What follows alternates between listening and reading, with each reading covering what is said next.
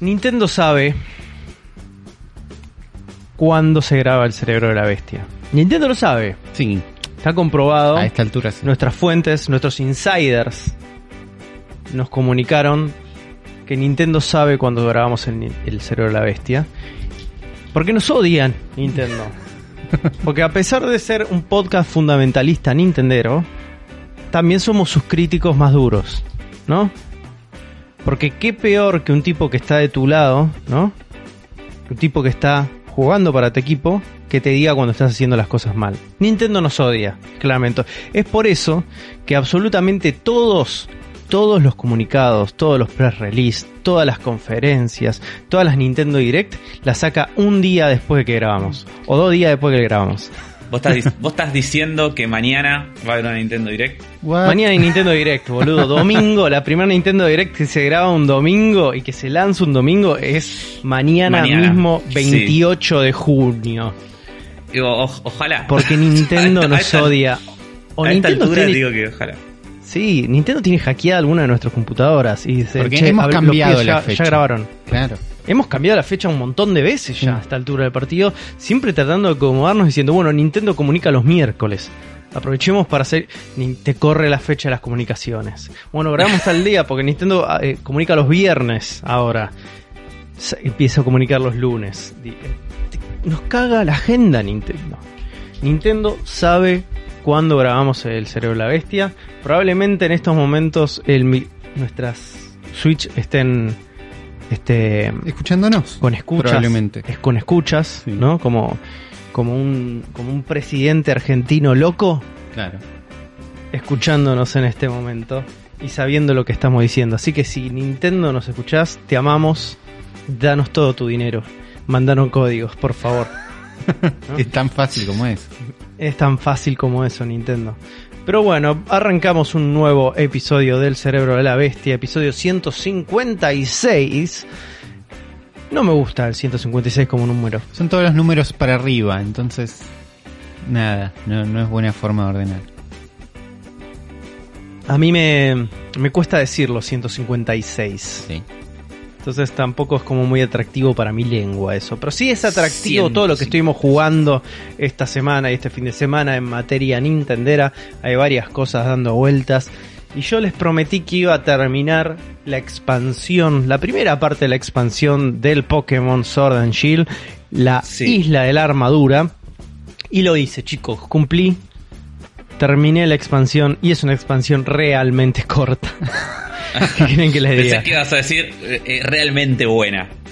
Es realmente corta. La semana pasada los dejé como en una especie como de interrogante de qué es lo que pasaría después de que elegís una de las dos torres para que evolucione eh, tu nuevo Pokémon. Sí. Para que evolucione Kufu en Urshifu, creo que es el Pokémon de ahora, que podía evolucionar si vas a la torre del agua, a un Pokémon Fighting Agua, o si vas a la torre de la oscuridad, a un Pokémon Fighting Dark.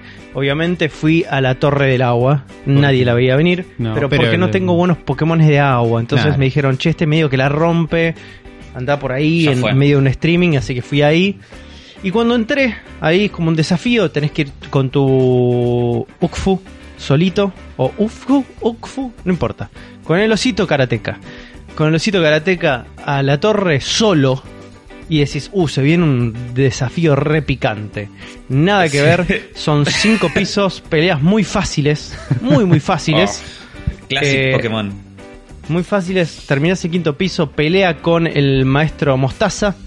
Le ganás al maestro Mostaza que revela su verdadera identidad, que es como una especie de Roshi, maestro Roshi que está ahí como todo chiquito, viste, como con la espalda, co- corva, Sí. viste, medio joroba ahí con su cosito, y cuando se pone a pelear se transforma, se le paran las cejas, se le para el pelo, es como una masa el diseño del maestro Mostaza. Eh, se pone, viste, recontra picante el chabón. Peleas con él, una pelea bastante sencilla. Y si se acabó, se terminó acá esto. No se terminó, volvés al, al dojo, ¿no? Y en el dojo aparece, ¿cómo se llamaba el pibito, tu rival durante todo el juego? Oh, no. Bully. Eh, Hop. el olvidable Hop, Hop. ahí está, gracias. Ahí está. El olvidable Hop. Ahí está, aparece Hop y te dice, hola Juan, ¿cómo andás tanto tiempo?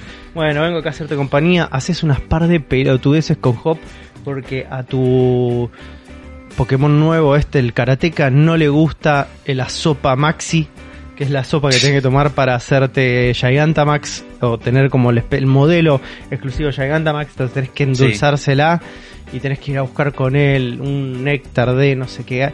Malísimo todo lo que pasa ahí.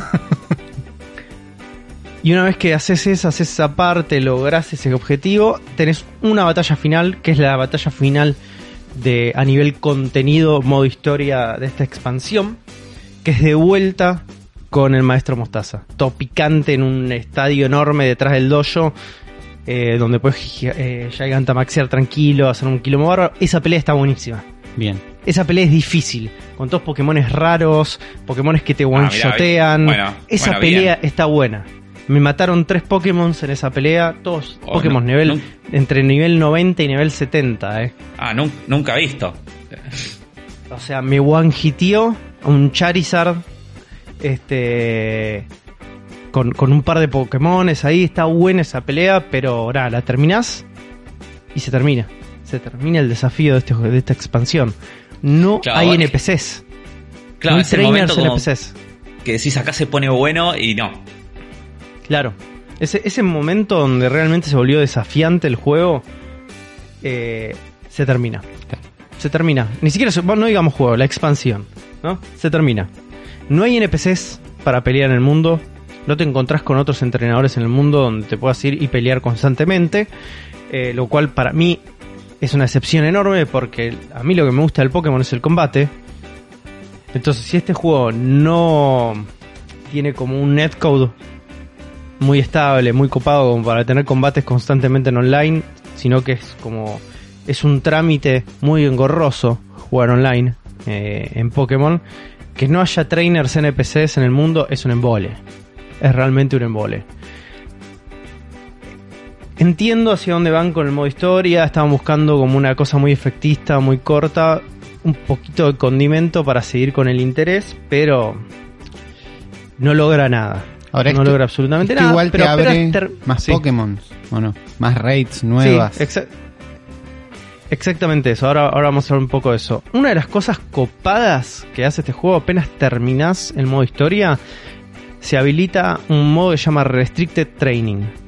¿No? Bien. Que lo que haces es entrenar contra mm, NPCs puestos así como en un modo torre, solamente específico por el tipo de Pokémon. Ok. No pude ganar ninguna pelea todavía de esas. Probé unas cuantas de distintos tipos, no pude ganar ninguna. Te los iguala a nivel 50 como haces como en un torneo online a tus Pokémones, lo cual entonces ahí todo lo que vale es el EV Training Claro. eh, Claro. y te hace hacer un 3 contra 3. Pero, o sea, Pe- te, te lo. Si vos elegís, no sé, Pokémon de fuego, te, te hace pelear contra Pokémon de fuego. Sí, ahí está la sutileza, ¿no? De cómo elegís Claro. el equipo. Porque podés elegir. un- Yo hice peleas de fighting y puedes usar fighting fuego, fighting agua, fighting psíquico. ¿Viste? Como podés hacer esas Claro. Claro. pequeñas eh, variaciones. Sí. Claro, Claro, pero al no tener Eh. las ventajas, eh, ahí se complica. claro. Se vuelve muy desafiante. No sé cuáles son los beneficios de esto. Realmente, porque no pude ganar ninguna pelea. Me cagaron a palos en todas. Eh, entonces voy a seguir intentando, pero ahí es donde te das cuenta que el diferencial, como en el modo online, en este tipo, en este modo de juego es el EV Training. Y si nunca le prestaste atención al EV Training, acá vas a comer. Y yo como probé con Pokémon que no les di mucha bola, sino que eran como... Quería probar para ver qué hacía mi Urshifu. Y un Machamp que acaba de atrapar y algún Lucario que tenía ahí tirado. Me los cagaron a palos. Pero mal. Mal. Eh, pero parece, parece entretenido, pero obviamente tiene toda la problemática que tiene estos juegos de Pokémon, que son menús, que te dice, hoy no puedes usar este Pokémon, solo tres, tenés que esperar, elegir esto, elegirlo. Viste, como estuvo muy engorroso este momento. Sí. Como un trámite, pero las batallas son desafiantes, así que están buenas esas. Claro. Después, lo, lo más, lo más suculento de, de este, de esta expansión, obviamente, es el Wild Area. Es poder explorar, Es encontrar ah, más Pokémon nuevos, es absolutamente todo. Toda esta isla es un wild area hasta el momento donde salís una parte del océano y vas explorando islitas chiquitas que tienen como otros Pokémon. Eso lo vi. Eso, eso es más NPCs. agua que en todo el juego, ¿o no? Probablemente sí. Sí, sí, sí. De hecho, el agua es parte del wild area. Claro. O sea, la parte del océano es parte del wild area. Es divertida la exploración del wild area, es como... Están buenos los biomas, es divertido estar ahí cruzándote con gente. eh, es muy divertido el nuevo modo este que te sigue un Pokémon atrás, como hace el Let's Go eh, Pikachu, pero esta vez puedes mandar a cualquiera. ¿no? Eso está bueno. Eh, y tenés como yo tenía un Wailord gigante siguiéndome en medio de un, de un pastizal. Porque en medio del mapa tenés un Wailord gigante que puedes agarrar, encontrarte ahí y te lo puedes atrapar y te lo llevas. Es un Wailord ya nivel 80 de entrada, que Claro. lo tenés ahí para agarrarlo. Que eso viene a coalición de todas las críticas del tamaño de Wailord en este juego en el Josoran Shield. Bueno, sé que Game Freak Ahora- puso un Wailord gigante y dijo, bueno, comanla ágiles. Querías directamente. uno acá tenés. Sí. Tiene a- un factor que está bueno también, que es el reset del EV Training. Eso te va a preguntar. ¿Existe eso o no? Es- Existe, existe eso, está bueno porque lo que tenías que hacer eh, durante todo Sword and Shield era darle berries a tus Pokémon para sacarles cosas del EV Training, menos si querías darle menos speed attack o, o menos defense o lo que sea, tenías que darle una dieta de berries que es recontra engorrosa. Acá vas a un NPC que te dice, ¿querés resetear? Sí, reseteamos.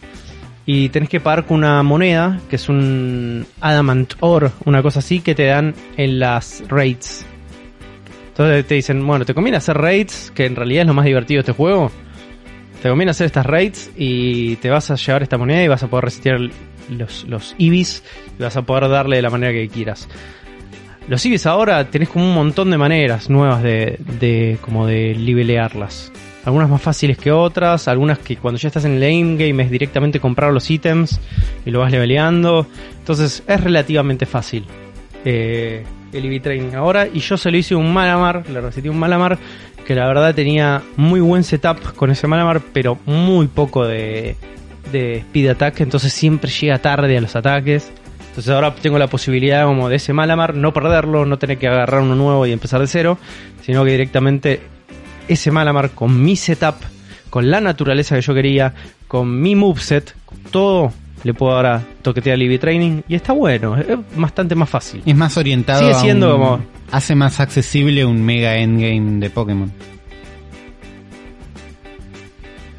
hace más accesible la idea de que por lo menos gente como yo que no le interesa tanto el meta competitivo pueda tener Sí. un, un Pokémon más custom al Claro. tipo de juego que quiero tener yo sin tener que poner muchísimo trabajo. Claro. Es trabajoso igual, pero de alguna manera No te ayuda a que sea como... Está mal, Sí. pero no está tan mal. ¿Viste? Como no estamos todavía en el momento donde decimos, che, déjame customizar a mi Pokémon como yo quiero de entrada, déjame elegir las opciones en un menú y vamos a otra cosa. Sí. Que es lo que estamos pidiendo todos a gritos. Eh, pero bueno, es un paso hacia eso, ¿no?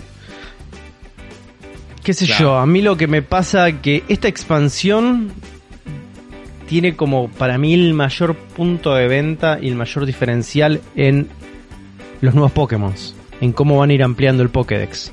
¿no? Claro. Es como empiezan todo a aparecer estos Pokémon nuevos que no estaban en la región de Galar, que tenías que recurrir al home, muchos de los que estaban en el home no los podías trasladar a, a este juego, entonces de a poquito con estas expansiones van a ir apareciendo. El juego es un la- paseo, chicos, es un paseo. El viejo truco. Sí. El viejo truco de hacer un deploy para Sí, de actualizar la base de datos. Eh, Sí. Pero el juego es un paseo. Básicamente es como una islita, paseá, explorá, divertite, jugá, re- renová tus ganas de jugar Pokémon sin demasiada sustancia, sin demasiado contenido. Es una manera de seguir fogoneando a los jugadores y el interés de los jugadores. Es una experiencia muy pasatista que lo único que busca es que Pokémon tenga un segundo respiro y un tercero cuando salga la próxima. Mi recomendación si vos decís, che, me lo compro, no me lo compro, esperás que, hasta que esté entero. Claro. Cuando esté entero, cuando tengas este, el Isle of Armor y el Crown of Tundra, ahí se va a revalorizar un poco. Porque vas a tener las dos experiencias una tras de la otra, va a ser un poquito más largo, tu viaje en este nuevo mundito, la nueva propuesta de Pokémon en Sword and Shield va a ser un poquito más largo, va a ser más suculenta y eso por ahí hace que lo veas con mejor cara, o por lo menos que sea una experiencia más gratificante de la que tuve yo. Vale lo mismo, Eh, además, ¿no? Como que compras y compras las dos cosas. Compras el Expansion Pass, Que vale 20, 25. 20, 20 29 dólares, Uh. creo, 29 dólares, creo. Uh, 29. Ya se los confirmo, pero Ve- creo que el 20, Expan- 20 estaba bien, 29 me parece un choreo. Y está 9 arriba de lo que esperábamos. Es feo. Eh, Sí, sí, me, me puedo comprar un montón de cosas con 9 dólares. Claro. eh, Estoy tratando de buscar el precio, estoy seguro que, es, que es, es 30 dólares, pero me puedo estar equivocando. Quiero. Pero puede ser, para mí era más de honestamente. 20, eh, estaba esa sospecha. Eh, el No Expansion Pass en Argentina, en el Store Argentina, cuesta 1820 pesos. Mm, Es un montón de plata. sí, mucha plata. A ver, ya les digo cuánto está. No, me está tirando el sort directamente. Qué difícil de navegar esto. 29,99 chicos. Claro, está bien, vale. Exactamente. No, Eh, no, no, no, no al lugar. Entonces, habrá que, habrá que ver si cuando salga el Crown of Tundra, realmente todo el contenido nuevo hace que valga la pena. Como mi experiencia ahora está siendo disociada entre una y la otra, probablemente no sea lo mismo para una persona que se va a enfrentar con todo esto eh, de una, ¿no? Pero No, mi pero- recomendación, gente, si quieren como que... Si están como muy convencidos de que tienen ganas de seguir jugando Pokémon, esto es una buena manera de revitalizar sus ganas de jugar Pokémon. Esperen a que estén los dos. Esperen a que estén los dos, le diría. Para que la experiencia sea más linda, más placentera y tengan más cosas para hacer. Igual toda la sensación con este DLC es que hay un upgrade que es como, bueno, lo que era Wild Area un poquito, acá es todo el DLC, como que hay una mejor, como un poco da la sensación de que este era el Pokémon que querían hacer o este es el Pokémon más nuevo. Yo creo que con Crown Tundra van a ir un poquito más porque decían que tenía un, un single player medio cooperativo, que tenía como una cosa, como que tenía una mecánica más. Entonces, me sigue intrigando, sigo quiero, sigo queriendo saber qué es lo que va a haber en la otra expansión. Yo te diría ganas. que esperes Zully para Sí, no me voy a darle todo de una. Todavía no terminé el primer juego yo. O sea, no terminé. No pude ganar la pelea final. No estaba super leveleado. Probé 3-4 veces. No pude. Me mataron. Y dije, Ew. Tengo que... Le Porque me enfoqué más en hacerme un team, en tener un team super diverso. Tengo un montón de Pokémon. No tengo un team definitivo. Tengo como un montón de Pokémon. Y era como, no, uso los que más me gustan. Total es fácil, fácil, fácil. La pelea final no la pude ganar. Y en un momento se me fueron las ganas. Entonces, tal vez vuelva, gane la primera, la pelea final y me encuentre 30 dólares en la calle. Y ahí, por ahí lo pienso. ¿Qué pasa? pasa, pasa. Puede es una pasar. situación, Puede es una pasar, situación que sí. puede llegar a pasar. Si tan solo pudiéramos no la descartemos. Eh, No la descartemos. No, vamos a ver qué pasa con el otro DLC. Es eso. Pero vos estuviste probando, Uli, algo que también es como una experiencia a la que se vuelve, ¿no? Constantemente. Estuviste dándole al Rocket League. Claro, porque estuve, bueno, jugando Fortnite como siempre, porque todo lo que es free to play, todo lo que es lugar común, pero en un momento me, me cansé, porque si bien yo puedo jugar Fortnite en un estado más de paz mental, igual estás jugando online, te pegan tiros desde cualquier lado, ¿no? Eh, sigue siendo una experiencia mínimamente tensa. Eh, y tenía el Rocket League ahí, que el otro día dije, che, juego un poco, y me dice, tengo que bajar un update. Y le dije, ¿sabes qué? Bájalo. ¿no? Yo me voy a dormir, mañana vemos. Bajé ese update, cambió el icono a un icono mucho más fachero. Y estuve jugando un rato largo, bastantes días. Y qué buen juego, la puta madre. Qué. Gran juego. Primero lo bien que anda en Switch. Eh, yo lo había jugado en un momento que estuvo en oferta, jugué un montón, no sé qué, unas 60 horas le habré puesto. Eh, tiene dos modos ahora, o los tenía desde algún update, que es Performance y Quality. En Quality se ve en 1080 y se ve espectacular, se ve realmente muy bien. Pero en Performance corre a 60. Y, Y, una vez claro. que lo viste a 60 ya está, no, no hay forma de que vuelvas. pones el 30 y te querés morir. eh, y para un juego que es nada, súper fluido, súper vertiginoso, querés que corra 60. Eh, y estuve jugando y le puse el online y jugué unas partidas ahí, nice pass, nice pass, ¿no? Great shot, sorry. Tenés ahí como unos presets para tirar mensajes. What a save. What a save, what a save. Y nada, le pasé muy bien. Y después me puse a jugar competitivo. Todavía no ranqueo porque nunca le dediqué tanto tiempo. Pero jugué unas partidas. Hay partidas, tiene crossplay, entonces hay gente. ¿Entendés? Al toque estás jugando. Lleno, sí. Me pasó. Cuando quieras jugar, eh, avísame y yo, yo me prendo. Dale. No sabía, no sabía que lo de tenía. la compu. Pero sí, lo rejugamos. En lo- no, no lo tengo en Switch, lo tengo en, en la compu. Está bien. Sí, yo tengo como. El otro día me, me fijé. Porque no sé qué toqué en Steam y me ordenó como los juegos por los que más horas le dediqué. Sí.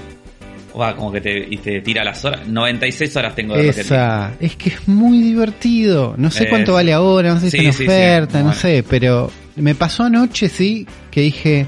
Me escucho un podcast, me juego un poco de Rocket League porque también lo buscaba para eso. Es, un juego que no tengo que escuchar nada. Gran, gran juego para escuchar podcast. Rocket League. Impresionante. Y Yo lo usaba mucho para eso. puse a buscar partida y me pongo mientras el training, viste que estás vos solo con una pelota y la verdad que es divertido, peloteas un poco. Y estuve ahí peloteando un rato una playa, tuk, tuk, un rato, che, no, no encontró partida nunca. Le saqué el competitivo, le puse dame quick play cualquiera, porque viste en el quick play te mete en el medio de un partido ya empezado, si te vas te cambia por un bot, es como no hay, no hay drama de nada. Y tampoco, y tampoco, y fue, qué sé yo, sábado, 2 de la mañana, viernes, 2 de la mañana, digo, era un horario que podía haber gente. Nada. Entonces no sé, igual peloteé, igual la pasé bien, puse unas partidas offline un poquito ahí, que eh, es un poco más aburrido, pero igual es buen juego. eh, y sigue siendo, nada, parece que está pulidísimo. Cuando quieras Afro jugamos, eh. No sabía quién lo tenía. Yo soy no, muy malo jugando al Rocket League. Muy malo. Sí, pero... No me encuentro. No me encuentro nunca en el Eh, Rocket League. Crece. Yo como quiero en- decir que en un soy momento muy mejorás, bueno, eh. pero. Sí, yo quiero decir que soy muy bueno, pero no. O sea, pero sabiendo cómo juega la gente, cómo puede el nivel. No, bueno, o sea, ahí- el- el- El Claro. Sky Ceiling es. eh, el Sky Ceiling, no, Sí. el Skill Sí, Ceiling sí, es inmenso, ¿no? Eh, Hay gente que hace unas cosas. Sí, sí, yo, yo creo que juego, juego bastante bien, pero no al nivel de, de los de los que juegan competitivo que hacen unas no, cosas que por eso. no, hay no unas puedo cosas entender. que, que no existe. Pero jugando partidas online, hacía mis goles, ¿entendés? Como que te maché con gente que está bastante bien. Sí, sí. Entonces no, no me sentí que jugando online me quería morir y la pasaba mal. Me marcheo con gente. Ahí tengo mis estrategias, no juego tan bien. Pero es un juego que a medida que la vas jugando vos vas a darle la pelota, no sé qué, y vas mejorando bastante rápido. Me gustó la pasé Es muy bien. divertido. Sí, sí. Eh, cuando quieran jugamos, ¿eh? Armamos esa partida, se puede. Sí, a full. Sí, sí, me re- reprendo yo. Dale, de una. A mí no me cuenten. Yo me siento un imbécil cada vez que juego Rocket League. Es como. En serio, en serio, es como un golpe fuertísimo al ego. Sí. Donde no, no- me dan ganas de jugar a nada más después de jugar tan mal al Rocket League. ¿Cómo decís ¿Sabés que se puede? ¿Sabes que se puede el Rocket League, Uli? Eh, uno puede jugar dos personas, o creo que más incluso, en la misma consola y online. Sí, se puede, hice. Eh, con lo cual ponele, no sé si Ghosty juega Rocket League. Ghosty lo tiene. tan- de bueno, jugamos los tres. ya. Jugamos todos en Sí, switches, en todo. También se puede Sí. armar un party y jugar online contra los que vengan. Se pueden hacer muchas cosas. El sistema tiene invites, Afro, a vos que te gustan los invites. sí, sí, sí. Tiene... No sé cómo es el tema del invite con el crossplay, eso es lo que no sé cómo. Tenés una lista de amigos, es parecido a lo que hace Fortnite. Tenés una lista de amigos interna de Rocket League Ah, donde aparecen también tus amigos de la consola. Entonces vos ves quién está online. Si le Claro. querés mandar un invite a alguien que no tiene el juego, te dice, y no puedo. Pero... eh, funciona, funciona, armás parties, salís andando. eh, la pasé muy bien, voy a seguir jugando. Entonces como me enganché y dije, che, este juego está bueno y voy a seguir jugando para alternar entre que no sea todo Fortnite, ¿no? Que a veces es medio tenso. Igual si jugando Fortnite es buen juego. Me pueden estos juegos, la verdad. Es eso. Es juegos que jugás mal y después jugás un poquito mejor y después jugás un poquito mejor y después jugás mal de vuelta porque hay alguien que juega estúpidamente bien.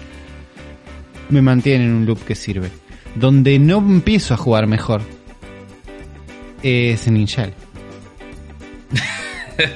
No pasa. Supera. No pasa. No sé, no sé si es que jugué muy poco tiempo, pero me choco con una pared que digo, no estoy entendiendo lo que está pasando, no sé si la estoy pasando bien.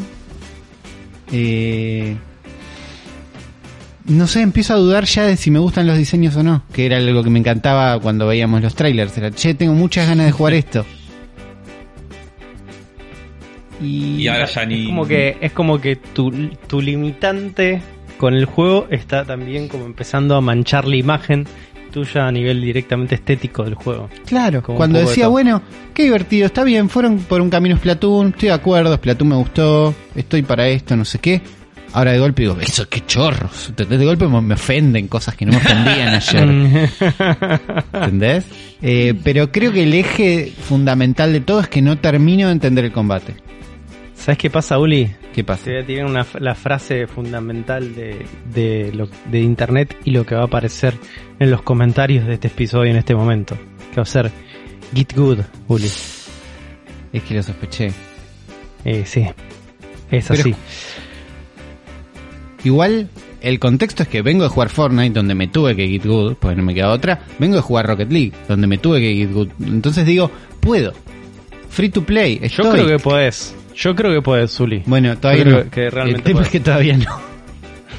Pero bueno, vos jugaste más que, Bueno, hacer, que yo. pero- vas a tener que hacer un esfuerzo. Em, ¿Qué, qué, qué es Ninjala para la gente? A que ver, no para, para que sea una idea, Ninjala es como la mezcla entre lo que podría ser la estética, la esencia, el look and feel de Splatoon con el modelo de negocio de Fortnite, ¿no? Claro. Ninjala, Ninjala se, eh, se autodenomina como un Battle Royale, o por lo menos en los press release para un Battle Royale, pero es más parecido como un Team Deathmatch. eh, Sí, free for all. Lo que ellos llaman Battle Royale es un free for all, que es un todos contra Exactamente. Es una modalidad, este, en realidad tipo Splatoon barra eh, Call of Duty por momentos, pero el modelo de negocios obviamente es Fortnite y su venta de ítems cosméticos, ¿no? O sea, es un juego gratis ese. Sí. Es un juego gratis, las por lo, por lo tanto, vayan a bajarlo ya. Tipo, no te cuesta nada, después lo borrás. Pero prueben, eso está es interesante. Eh, eh, sí, sí, porque en realidad es es interesante porque es gratis y porque se deja jugar bastante bien, dentro Claro. de todo por su gratabilidad. Eh, aunque vamos a ver que es muy invasivo en algunos momentos de la transacción. Eh, pero bueno, tiene todos estos puntos similares, pero también tiene una peculiaridad que es, que es como el gameplay es bastante distinto. También es que es un exclusivo de Switch, Sí, ¿o no? Eso, eso, Sí, es- eso es suma. exclusivo de Switch. Sí. Por lo menos por ahora, Sí, no sé si tiene algún plan después. Y es un juego de ninjas eh, en una arena donde se tienen que llegar a trompadas, con skills, habilidades, distintos ítems, mezclados con todo este universo cartoon, donde los poderes de los ninjas se basan en chicles. eh, que eso lo hace bastante parecido a Splatoon porque la viscosidad ¿no? Sí. de la tinta y la viscosidad del chicle es como muy parecido, chicos, es así. El juego arranca con un tutorial de 5 niveles, 5 niveles de tu personaje, donde básicamente tenés que ir subiendo de nivel este en un match todos contra todos, en una arena que te van tirando y ahí subes nivel hasta que se habilitan los otros modos de juego, pero sirve como tutorial eso, ¿no? Es como familiarizate en este modo para eh, entender un poco cómo es la mecánica, el gameplay, el seteo de botones, eh, qué es lo que tenés que hacer y te tiran directamente a las fieras, ¿no? Es que te dicen, bueno, es esto. no. Tenés un dojo de Sí, entrenamiento donde tres probar, botones, te explican sí. los botones, pero en realidad la papa está en la práctica contra la otra persona. Como pasa en todos estos tipos de juegos. Sí, En Fortnite te tiran de un bondi y hacete cargo, amigo. Es sí, así. y así creces. Aprendés jugando. Como en Splatoon también tiene como estas armas, ¿no? Que vas seleccionando, que cambian eh, la, el skill set, ¿no? Donde directamente tenés armas, por ejemplo, como una katana, que su skill es como un dash de, con, la espada, pero también tenés un skill secundaria que se hace a través del chicle con el globo, que generás otro tipo de cosa que puede ser retener al, este, al enemigo, al contrincante, en una red de chicle. Y después tenés como eh, una, una ultimate también. Que es como una, un skill que se va cargando a medida que vas jugando y que vas performando mejor. Entonces, Claro. todo eso es igual que Splatoon, ¿no? Tenés Claro. un skill, un arma secundaria, tu arma principal y un ultimate. Eso en ese nivel, pero ¿qué pasa en este juego? Es melee. Claro. Este juego, a diferencia de Splatoon, es melee. Eh, y tiene otra lógica muy, muy interesante que es la verticalidad. Que Splatoon tiene en algunos de sus mapas, pero, que no lo potencia. No. No. lo potencia. En este caso, eh, uno de los principales atractivos de Ninjala es la idea de poder correr en las paredes y generar otro tipo de navegación y otro tipo de estrategia dentro de la manera que recorres el mapa y la manera que te encontrás con los enemigos. Eh, la diferencia de Splatoon también es que estás- estamos hablando de que los enfrentamientos en Splatoon son de larga distancia y acá son de corta distancia. Claro. Entonces el juego Claro. en esa dinámica termina de cambiar. La pro- una de las primeras problemáticas que aparecen es por esta mecánica. Porque la cámara tiene, es como empieza a irse para todos lados por momentos. El juego resuelve algunos de esos problemas de cámara con un lock. ¿no? ¿Que el lock podés lo activás o es un coso de las opciones? Lo no, está activo siempre en el juego y lo tenés que tenés que apuntar al enemigo Sí. y después apretas R3 para abajo Ahí va. y te queda bloqueado. Entonces vos quedás un enfrentamiento uno contra uno contra la persona que tenés enfrente. Claro. Eh, Claro, el tema que te viene a pegar de atrás y estás claro. Entonces, tenés, tenés esa manera como de solucionar algunos problemas de cámara. Igual la cámara suele irse para unos lados porque, claro, el enemigo lo vas a tener pegado enfrente tuyo. Y eso hace que en una cámara de tercera persona, donde tenés a la persona pegada, empezás a regular más rápido y con más vértigo la cámara. Y llega un momento donde estás apuntando al techo mientras estás apretando para todos lados. El lock un poco que soluciona ese problema, pero no lo soluciona del todo. Eh, lo, lo más interesante y la mejor manera de, de afrontar ese problema es elegir el otro mapa. Porque en el otro mapa tenés más espacios. Hay dos Claro. mapas en este momento de este juego, que es otro de los problemas. Uno que es una arena muy chiquita, que es Que es un donde área como de casi de entrenamiento en la academia de ninjas donde están ahí. Que es donde vas una a tener que jugar los primeros cinco niveles, además. Claro, que ahí como el espacio es mucho más reducido, los problemas de cámara son más este más notorios. Sí. En el otro mapa, que es como una ciudad, es que está buenísimo ese Es mucho mapa. más lindo. Sí. No solo tenés más espacio para navegar, los enfrentamientos uno contra uno en el modo este, deathmatch este, son más escasos, entonces hay como una idea de que podés hacer una continuidad de ese combate en distintos momentos dentro de la ciudad, perseguir a la persona, se frena, se vuelve a, re- a retomar el combate, Subís digo, un tenés edificio. posibilidad de escaparte, No, hay una altura, subís hay un muchísima edificio, verticalidad, sí. eh, eso lo hace un poco más entretenido, un poco más estratégico. En el otro no tenés tantas modalidades de escape. No ten- es como te van a pegar Es y te van a pegar. Es más quilombero. Entonces la cámara ahí es como también se vuelve un poco más loca.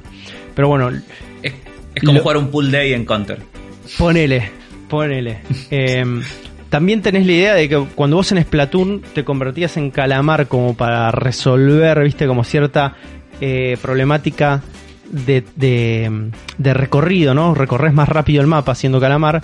Acá tu personaje es mucho más rápido. Tenés un dash, puedes saltar y caminar por las paredes, tenés otro tipo de navegación, así como en Splatoon tenías esas vigas que te llevan de punto A a punto B, acá tenés como unos chicles estirados que te conectan edificios. Entonces hay como una especie de traslación de lugar a lugar en, los map- en el mapa más grande que lo hace mucho más divertido que el mapa chiquito donde es a fajarte directamente. Eh, se pierde todo un condimento estratégico en ese mapa para ir a una situación más de beat'em up, cagarnos a piñas. Eh, esto trae otra de las problemáticas que para mí particularmente del juego, que es el momento de eh, como duelo, ¿no? Porque vos te fajás, tenés un botón, en realidad te- el, el botón de combate es el right trigger, o sea, Claro. es el gatillo derecho. Y vos estás pegando con eso, que puedes hacer un combo de hasta cuatro golpes con eso, ¿no? ¿Qué pasa? Llega un momento donde, donde estás trenzado con el otro y la, la máquina en un momento decide, el que pega primero es el que sigue pegando, y si llega, pega en el mismo momento, sucede algo, o si pega uno y el otro bloquea, sucede algo.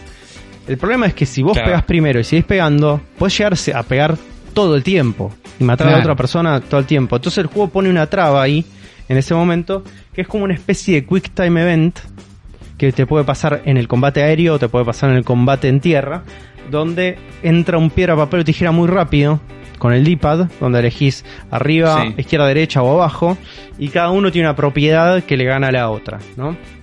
Ese momento es como que queda librado al azar, como el piedra, papel o tijera. Claro. Y de alguna manera, el primer. yo- eso me costó a mí entenderlo. Porque pasa tan rápido que no te das cuenta. Y vos decís, esto es, esto es un juego de azar que es como. Es muy injusto. Pero el piedra, papel o tijera no es solo un juego de azar. Es un juego psicológico, el piedra, papel o tijera. Claro. Y acá pasa exactamente lo mismo. Este momento es un juego psicológico porque cuando te empezás a trenzar en ese piedra, papel o tijera, muchas veces queda dando que vueltas. otro, sí. Queda dando vueltas. Eligen los dos el mismo, eligen los dos.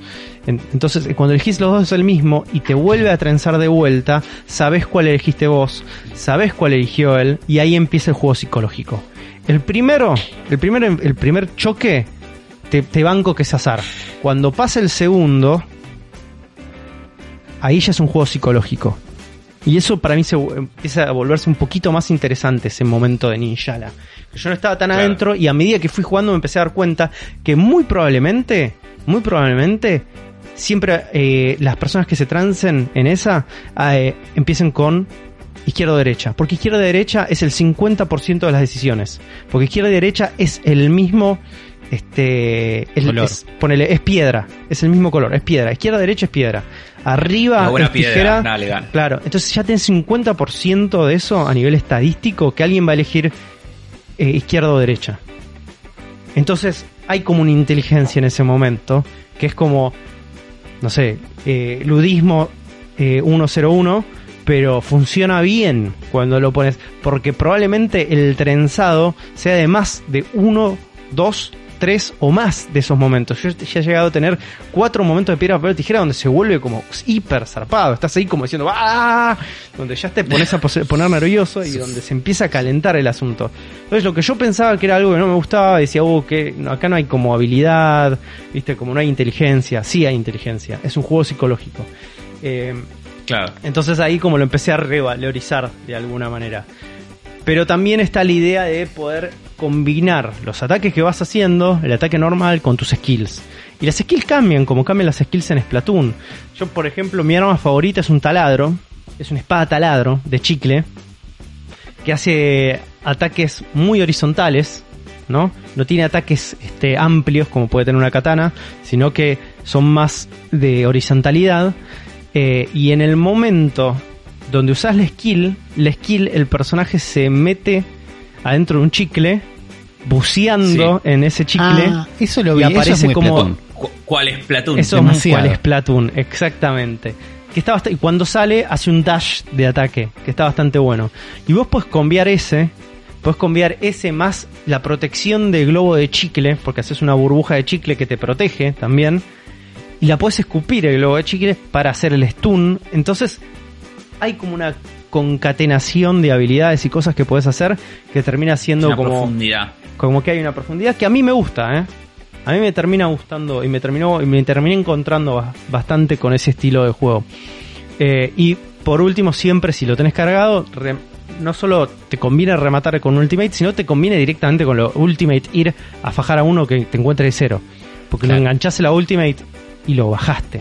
Y hay Sí, cada uno tiene una distinta, ¿no? O sea, por ejemplo, el arma taladro que uso yo tiene una espada de chicle, hace una espada de chicle gigante, ahí sí con cortes horizon- eh, verticales y horizontales, que va tirando como kamehames de chicle. Que va pegando, entonces tiene, también tienen rango, tenés distancia con eso. Si te agarra de cerca Claro. te hace pelota. Pero hay otros que hacen como explosiones tipo bomba atómica, que se come todo un radio de la arena.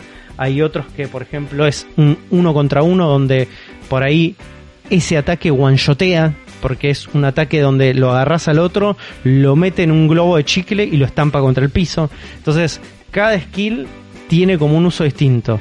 Por ejemplo, el que uso yo es muy de crowd control, te conviene para tenerlo este, si tenés mucha gente alrededor, entonces empezás a revolear para todos lados. La explosión es muy de crowd control.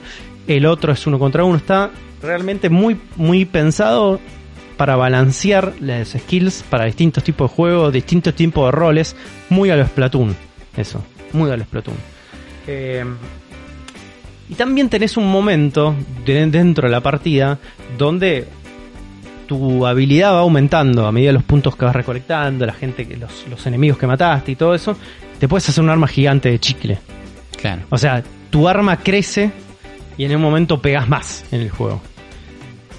Entonces te vas encontrando momentos donde estás on fire realmente y empezás a meter kill tras kill tras kill y tenés como 3, 4, una cosa medio MOBA donde te potencias y terminás con 3 kills, 4 kills, 5 kills al hilo. Empezás así como a bajar muñecos y eso es muy gratificante también en ese momento. Eh, nada, también hay como un módulo, esto también es muy MOBA, de hay como una especie de drones en la arena que tenés que ir matando para recolectar puntos. Y esos puntos que vas sumando hacen que llegue más rápido la posibilidad de hacer crecer el arma, que los skills se carguen más rápido. Entonces hay como un condimentito, viste, como de tener como... De buscar cosas en el escenario. Sí, tener cosas en el escenario que te ayuden a la partida. Ah, eso está bien, es atractivo. Después, como esos drones cambian a unos drones más zarpados, que dan más puntos. Eh, entonces, está, está- realmente es como tenés como un montón de posibilidades de, de abarcar cada partida. Vas a maxear rápidamente tu ulti eh, levantando como eh, unas bolitas amarillas o el, este o fajando los drones y después ir a fajarte con otros, viste como podés ir balanceándolo de manera estratégica. Claro. Otro de los problemas que tiene este juego es que eres muy inestable a nivel servidores. Eh, por lo menos los últimos dos o tres días era como códigos de error por todos lados, un netcode muy frágil, este que cada vez que jugabas te tenías que cortar porque te tiraba pantalla de error, pero los últimos, no sé, ayer, entre ayer y hoy jugué sin problemas, sin cortes, encontrando partidas rapidísimo, muy rápido. eh, y poder entrar y salir rápido partidas para estos juegos son claves. Las partidas son cortas, duran dos minutos más o menos. Entonces que sea dinámico ese momento es esencial. Y es ese tipo de juego para entrar y salir rápido. Te juegas dos tres partiditas y te vas. Claro. Eh, Claro. Eso está buenísimo. Y eh, si se estabilizó el tema de servidores, Yo creo que Es eso se va a ir arreglando. obviamente. Sí, yo- eso es al principio también. tiene que ver también que nunca estás preparado para el tipo de tráfico que puedes llegar a tener en estos juegos. Nunca Claro. estás preparado. Siempre Y- se va a caer. Es así. Todo, Sí. el mundo, todo el mundo lo sabe, lo saben los que juegan, lo saben los que están desarrollando la infraestructura de servidores. En algún momento se va a caer. Pero el principal problema que tengo yo con este juego son las microtransacciones. Y sí. Claro. Primero que es caro. O sea, para acceder a, tiene su Battle Pass, para acceder al Battle Pass creo que son como 30 dólares. Para llegar a la, mo- a la Eh, moneda, al currency de Battle Pass. Con eso me compro una expansión del Pokémon. Eh, con eso te compras una expansión del Pokémon, exactamente. Entonces, como un montón. ¿Podés recolectar la guita jugando como en Fortnite? No sé. No lo sé. No lo sé. Porque sí te dan guita. Pero por ahí tenés que esperar dos temporadas para hacer la guita para pasar un Bueno, Battle Pass. En Fortnite, si querés Claro. el Battle Pass desde cero, tenés que jugarte tres temporadas, ponele, si no querés poner la guita. Más o Claro. menos, es bastante. Acá, acá me parece que es similar también. Pero el principal problema que tiene esto es que yo no entiendo qué es microtransacción y qué no es microtransacción en este juego. Porque no solo maneja un currency de microtransacción, una guita, ¿no? Una moneda de microtransacción, sino que tienes una moneda interna también No para un cuál es cuál. aspecto de profundidad del juego donde hay como un skill set de tarjetas que Sí. puedes poner y equipar a tu personaje para que tenga como ciertas este, perks de personaje.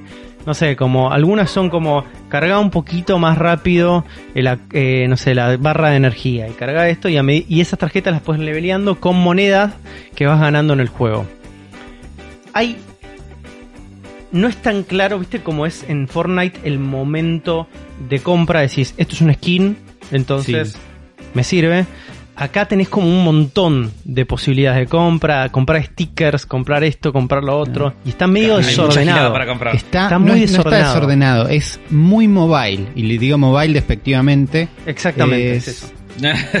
Eh, hay modelos mejores de microtransacción o organizaciones de la información. Acá es, eh, es el nivel que te encontrarías en un juego mobile, ese nivel de información que te cansa, que decís, "Bah, no estoy para esto. Sí, que, que Eh. te tira 800. Yo odio de los juegos mobile cuando los abrís y ya te tira tipo. El pum, tutorial la de cómo gastar del plata, día. sí. No, la ruleta del día, tra, tra, tra, uh, ganaste de esta cosa, tu, tu, tu, Bueno, y 80 ventanas. Es- no, es, no claro, no es claro, pero tiene como todo ese espíritu. Y eso a mí no me jodió tanto, pero está ahí, está todo el tiempo, no da ganas de quedarse eso seguro.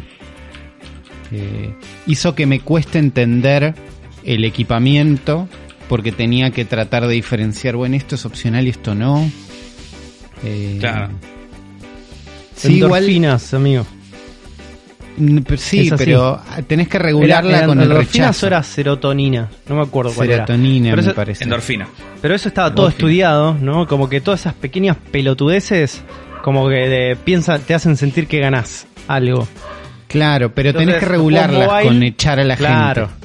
Los juegos mobile abusan de eso porque el- los tiempos de juego son más cortos que lo por ahí.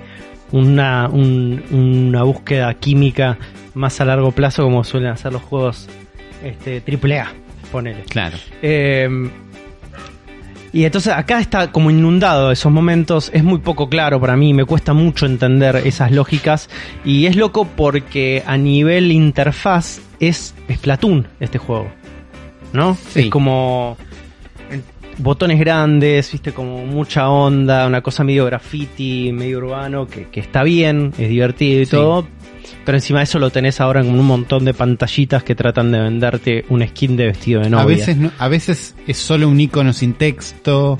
Le falta un poquito para que sea clara la interfaz. También tiene un paywall para el modo historia esto. Que Sí, creo- eso creo me que parece sale bien. 5 dólares más o menos para el modo historia. No, sé- no y sé cuánto vale, pero hay un modo historia comprable que está bien porque digo, bueno, puedo prescindir totalmente o me copó el juego, quiero más. Eh, eso está bien. A mí me pasó, yo arranqué con el arma esta de... ¿Cómo es? El torno este gigante. Dije, bueno, me gusta, no sé qué, vi un poco. Después cambié a uno que es un spinner. Como un Sí. spinner gigante. Que ataca medio de lejos. Me gustó. Y las skills. Una es revolear el spinner. Queda como fijo en un lugar. Se lo puedes clavar a alguien. O puede quedar como en el aire. Y cuando apretás de vuelta. Se teletransporta a ese lugar donde estaba. Entonces te sirve como para desplazarte. Y hace como un golpecito ahí en ese lugar. Entonces es como. Dejas como la trampa puesta y después te puedes escapar de otra situación para ir ahí a pegar. Eh, y el otro es como una telaraña, ¿no? Que vos lo dejas en el lugar y el otro se, le hace un poquito de daño, no sé qué. Y dije, uy, con estas dos habilidades que ahora entiendo un poco mejor, puedo, digo, sentí que tenía otras chances, ¿no? Y bueno, y no sé qué, y me pareció que esas dos habilidades eran un 10% de la pelea. Y el otro 90% era apenas empieza el combate real con alguien, golpe con golpe, se trenza todo en este coso con piedra, papel o tijera en el medio, que terminas contra una pared o mataste al otro y no lo terminé, digo, se me hace un moco de golpe, no me puedo escapar en el medio de un... Es como, empezó la pelea, bueno, termina hasta que uno muere. Y no entiendo quién, por qué. No, te, te, te podés escapar dentro después de, del combo del piedra papel tijera si entras eh, Sí, hay un escapar con, lo- con los saltos tenés como una serie de, de instancias donde podés escapar de esas trenzadas Eh, es cierto que cuando te encontrás en ese momento de pegan los dos al mismo tiempo te tiran automáticamente a ese lugar Y a- no, pero no- per- perdés el control del personaje a un nivel que me resultaba, me da como un rechazo.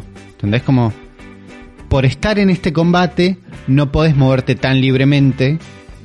Eh, sí tenés momentos donde podés escapar, alguna vez me pasó y creo que en el piedra, papel o tijera tiene una quinta opción que es tipo salir. Pero Claro. es- sentía mucho que, bueno, tenés estas habilidades, no sé qué, parece que está bueno, pero cuando empezó la pelea es una sola cosa y no te puedes ir de acá. Eh, Bueno, ahí- es, es entenderla más, obviamente. Entiendo que me falta esa parte. Pero sentí Sí. que las habilidades de antes me sirven para tener una ventaja antes de empezar la pelea, o un poquito al principio, o un poquito de desplazamiento, pero que no tenían ninguna Pero, influencia. en el 1 a 1 ya está. El 1 a 1 es lo No mismo. están así, si ¿eh? tenía No están arma. así. No, estoy seguro Lo- que me falta papel y tijera pasan en los momentos donde vos o te excediste de la cantidad de golpes que metiste en tu combo de cuatro iniciales golpes, entonces le da la oportunidad al otro para que no sea como una cosa de te pego y no te puedes levantar, porque pasa eso, porque Yo quedas siento como que toda- todas un- las veces que me pegan no me puedo levantar. A veces gano, Claro, pero no sé por qué. como en un momento de juggling, ¿no? Porque te pegó primero, entonces te mete Claro. los tres combos tres, que, que- que quedan y en ese momento te da la oportunidad a vos de salir de esa situación con el piedra, papel o tijera. Eh, Claro. con, a lo, con lo que podés hacer con lo, con lo otro es cómo llegás a ese momento del, enf- del enfrentamiento y la inteligencia que llegás con ese momento del enfrentamiento. Vas a llegar con un golpe común, vas a llegar con un skill, vas a llegar con un ultimate, vas a llegar tirando y estuneando al personaje con un globo. Digo, las posibilidades del momento previo al combate son varias. Sí, sí de cómo yo lo lo, que sentí que no, no afectaban el combate, salvo que entres con un ultimate, que es como, bueno, ahí arrancaste con No. ventaja. reafectan el Claro. combate, lo reafectan el combate, porque no es lo mismo que, por ejemplo, en un enfrentamiento con la otra persona a mí me tira con el globo de stun, ¿no? Sí. Yo eso lo puedo esquivar. Cuando Sí. yo lo esquivo, el pibe Porque queda con una control. abertura. Sí, porque tenés control, Sí. porque porque la parte de globo de stun es a distancia todavía. Sí. Piensen, lo- los, enfrentamientos de ninjada son enfrentamientos ninja, dos personas que están corriendo a encontrarse Claro. para pelear, ¿no? El momento del trenzado es el momento donde se trenzan las espadas. Pasa en todo el combate ninja. Entonces, tenés como oportunidades a, me- Claro. a medida que te vas acercando, tenés oportunidades de acción. El combate arranca antes de trenzarte. Arranca en el momento donde se empiezan a acercar entre ustedes. Entonces vos ahí decides, ¿ataco a distancia o no ataco a distancia? Cuando atacas a distancia, estás dejando una apertura que, que el chabón que ataca a distancia, el otro lo puede llegar a esquivar porque puede llegar a pasar, porque pasa constantemente, y atacar al costado. Si atacas al costado, el otro se puede llegar a cubrir también del ataque de costado. Pero vos ahí ya cuando esquivaste el ataque a distancia, esa primera movida que hizo el otro, ya tenés tu movida. Entonces, hay una cosa, hay una lógica media de turnos, ¿no? En esos Sí. momentos. Eh, y puedes llegar con un skill a ese momento si lo tenés cargado. Entonces es como las posibilidades son, son varias. No te tiren, en todos los combates que yo tengo no me tira inmediatamente a trenzarme. El trenzado es, es como una especie de momento para regular la instancia donde es abuso. ¿Entendés? Si el chabón me está cagando a piñas, o llegamos los dos al mismo instante, ¿entendés? Es como, si el pibe me caga a piñas, me tiene que dar una oportunidad a mí de defenderme. Porque quedo en esa instancia donde quedo volando. Claro. Si llegamos al mismo momento, si nos trenzamos en el mismo momento y es como usamos los dos la misma característica, que es el ataque normal, ahí te trenza y te mete en esta situación de cruce de espadas. Eh, Claro. Pero tenés como un rango de 360 grados como para agarrar al personaje. La trenzada es cuando es de frente. El piedra, papel y tijera se activa cuando está frente a frente. Sí, pero, o sea, yo sentí que todo eso estaba, pero después, después estaba en un trenzado siempre. Salvo algunas, o sea, tuve momentos donde, bueno, lo agarré uno de costado, ya tenía la mitad de la vida, lo, lo agarré bien y lo maté y listo, no hubo trenzado. Pero, eh, no sé, me pareció que le- eran muchas veces las que estaba en el trenzado, perdía el control del personaje, también no entendía lo que estaba pasando, ahora entiendo un poquito más, pero me pareció que eran demasiadas las veces, que estaba desbalanceado la cantidad de veces que era un combate estúpido que no entiendo, donde no tengo control del personaje, contra, uy, tengo skills, puedo trepar por las paredes, tengo este salto que uso el globo en el aire y avanzo, tenés un montón de cosas interesantes que sentí que no se usaban en la pelea. También por ahí, a medida que vas subiendo de nivel, te encontrás con gente que juega mejor y vos jugás tenés mejor que salir- y es más interesante. Y tenés que salir del mapa arena. Bueno, también. Ahí, ahí cambia bastante la, Sí. la lógica del juego. Eh, Todas esas skills que vos decís, no las llevo a usar porque me trenza en un piedra, papel tijera, es porque tenés menos espacio de movimiento en eso. Sí, sí. Si no me hubiera tocado, o sea, yo jugué el mapa arena un rato hasta que me tocó el mapa ciudad y la opción de jugar en equipos, ¿no? Entonces de golpe es 4 contra 4, cambia un poquito la estrategia. Si no me hubiera tocado ciudad y equipos, si no hubiera llegado ese momento, desinstalaba el juego. Pero cuando vi ese momento dije, ah, hay unas posibilidades, hay unas cosas, hay una verticalidad, es más lindo el mapa. Eh, voy a seguir dándole una chance. Después vi que no había otro mapa que no sea ese y dije, "Buh", pero bueno, Es- ese es otro, es un problemón que este Ahí juego salió con dos mapas nada más. Eh, y el primer mapa es un mapa muy básico donde no te permite explorar todas las posibilidades del juego. Porque te manda directamente al combate. Entiendo que te obliga a de aprender entrada. a pelear por ahí. Sí, entiendo pero que te manda- una función por ese lado. Te manda una versión muy reducida de las posibilidades del combate. Sí, A mí, la, la- mi percepción sobre el combate de Ninjala es que es un combate donde la espacialidad es todo. Cómo te moves, hacia dónde te moves, de qué manera te moves, ¿entendés? Porque te moves 360 grados en el enfrentamiento de una persona, pero también te moves en el eje, en el eje Y. sí. Eh, ahí es donde me enojo bastante- con la cámara. Eso es bastante clave. Pero te encontrás con la cámara, ¿eh? Una vez que lo entendés sí, pero y usá el lock. Bueno, voy a usar el lock porque entiendo que mejora. Me dio bronca que dije, bueno, dame motion control y agarraron y copiaron de Splatoon el hecho de que no podés ajustar el lock verticalmente con el stick. ¿No? En Splatoon para, podés mover el- la cámara de izquierda a derecha con el stick, además del motion control, pero la verticalidad no la podés ajustar. Y acá también, y este juego es mucho más vertical. Y me pareció ridículo que no esté la opción. Me pareció que era sola, la única función de eso era copiar lo que hizo Splatoon. Y Splatoon me imagino que tiene una, un sentido por el cual eligieron esa opción. Acá no. Y dije, ay, déjame ajustar la cámara porque un juego donde tiene cámara difícil y encima estoy mirando el piso todo el tiempo. Eh, nada, después lo desactivé. El y ahora voy problema a no es que mires el piso, el problema si es que mires el techo con las este dos juego. pasan. Eh, nada, estuve en las dos situaciones y no lo podía corregir con el stick. Y me pareció que, no- que era solo por copiarse. Che, ¿cómo hacemos el motion control? Y di- todos dicen que este es el mejor. Bueno, copialo igual. Eh, por ahí no. Te encontrás igual. Lo encontrás. Y no hace falta, realmente. Ese momento porque terminás corrigiendo con el izquierdo y terminás corrigiendo en el motion control. Esos momentos. Claro. Pues se vuelve un poco más intuitivo esa circunsta- esa circunstancia. Lo que a mí todavía no me terminó como... No es de convencer, sino lo- no le termino de encontrar la función que me imagino que debe tenerlo. Pero es todo tan rápido este juego, es tan dinámico que la opción de como de transformarse o camuflajearse en objetos de este Sí. juego, que es como algo que parece recopado, no le encontré la, la lógica todavía. Em, entiendo que es para ataques por sorpresa, llevar eh, como vos te por ahí estás en medio del mapa y probablemente la, la mejor ejemplo es en el mapa de la ciudad, pero estás haciendo un, un wall jump y te puedes transformar en un aire acondicionado por un periodo de tiempo y quedarte clavado en ese aire acondicionado para escapar de un enemigo o para agarrar a un enemigo por sorpresa. Hasta ahora nunca vi la necesidad de usarlo. Claro. Eso. Y tampoco vi la abertura eh, como para que ese momento eh, valga la pena, ¿no? Ser una maceta un rato para agarrar al chabón de espaldas y pegarle de espaldas.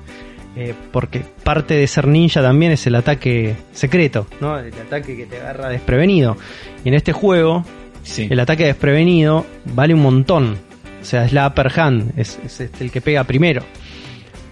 Pero va tan Claro. rápido el juego que todavía no encontré como la manera de hacerlo. Por ahí es como una jugada de... eh, ¿Viste esas jugadas de un IQ de 300? Es para ese tipo de cosas, ser. ¿no? Pero todavía no lo encontré yo en ese momento. Está muy bueno transformarte en un aire acondicionado, qué sé yo. Sí.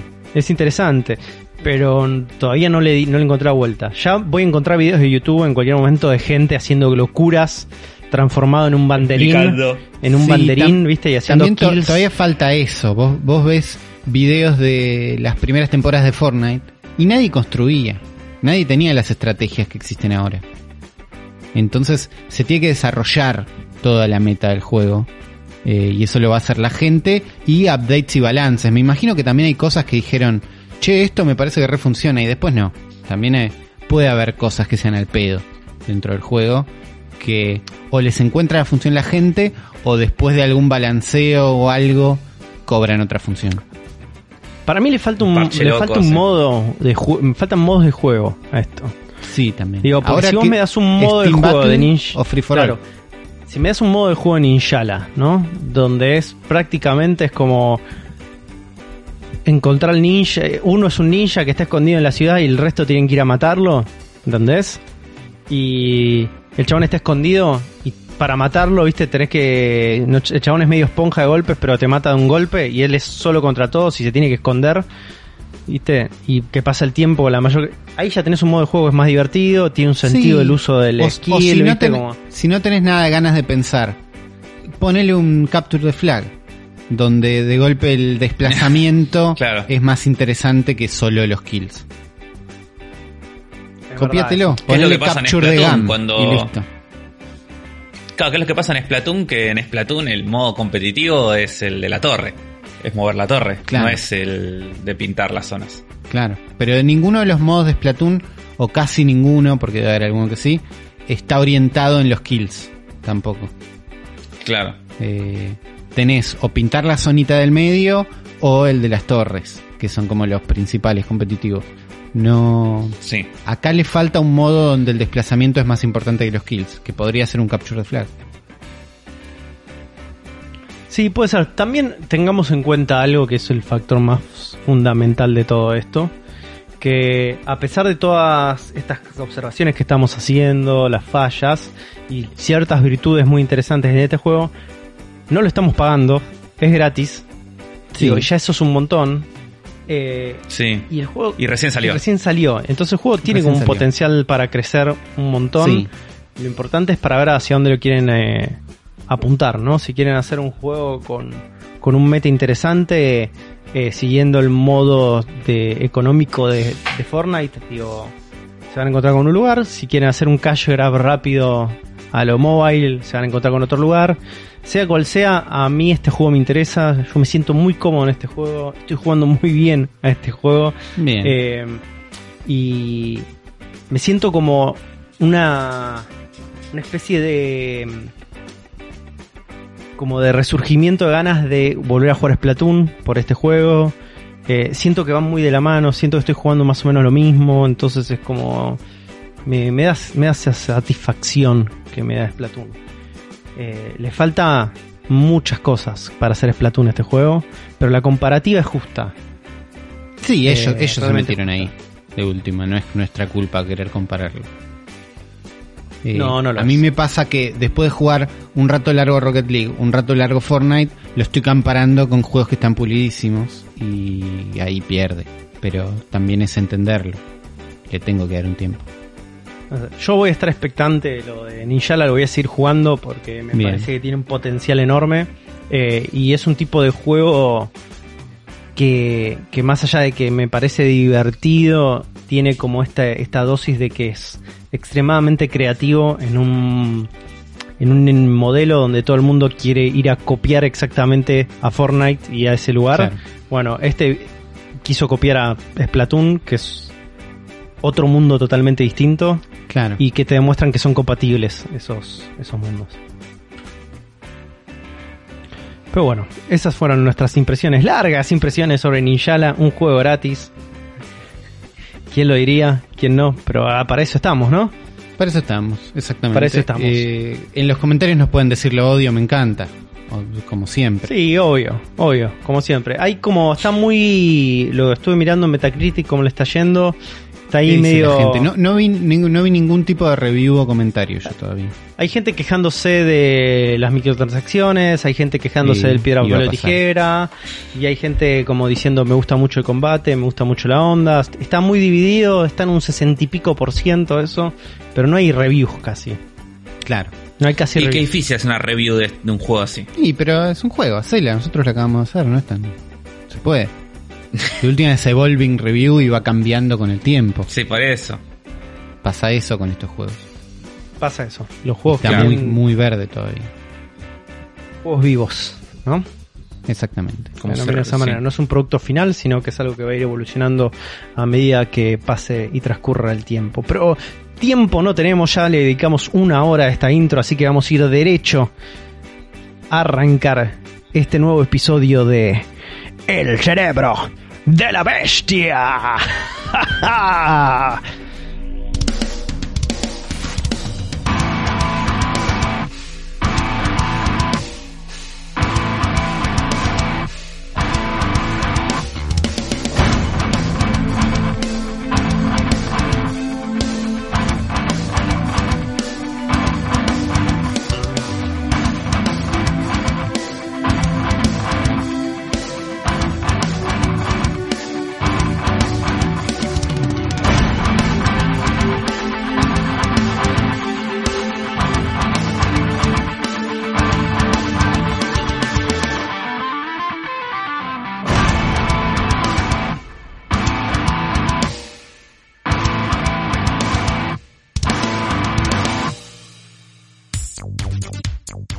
Bienvenidos al episodio 156 del Cerebro de la Bestia, el podcast fundamentalista nintendero más importante de la región este de Kuala Lumpur. Está comprobado, las estadísticas nos dicen que ahí estamos coronando el ranking de podcast fundamentalistas nintenderos. Así que un saludo a todos nuestros seguidores de Kuala Lumpur y a los amigafros de Kuala Lumpur, un abrazo más que grande a ellos y Por a los supuesto. amigafros normales también. Vamos a darles un abrazo. Sí, sí, sí, por supuesto, porque tenemos un montón de comentarios en el último episodio.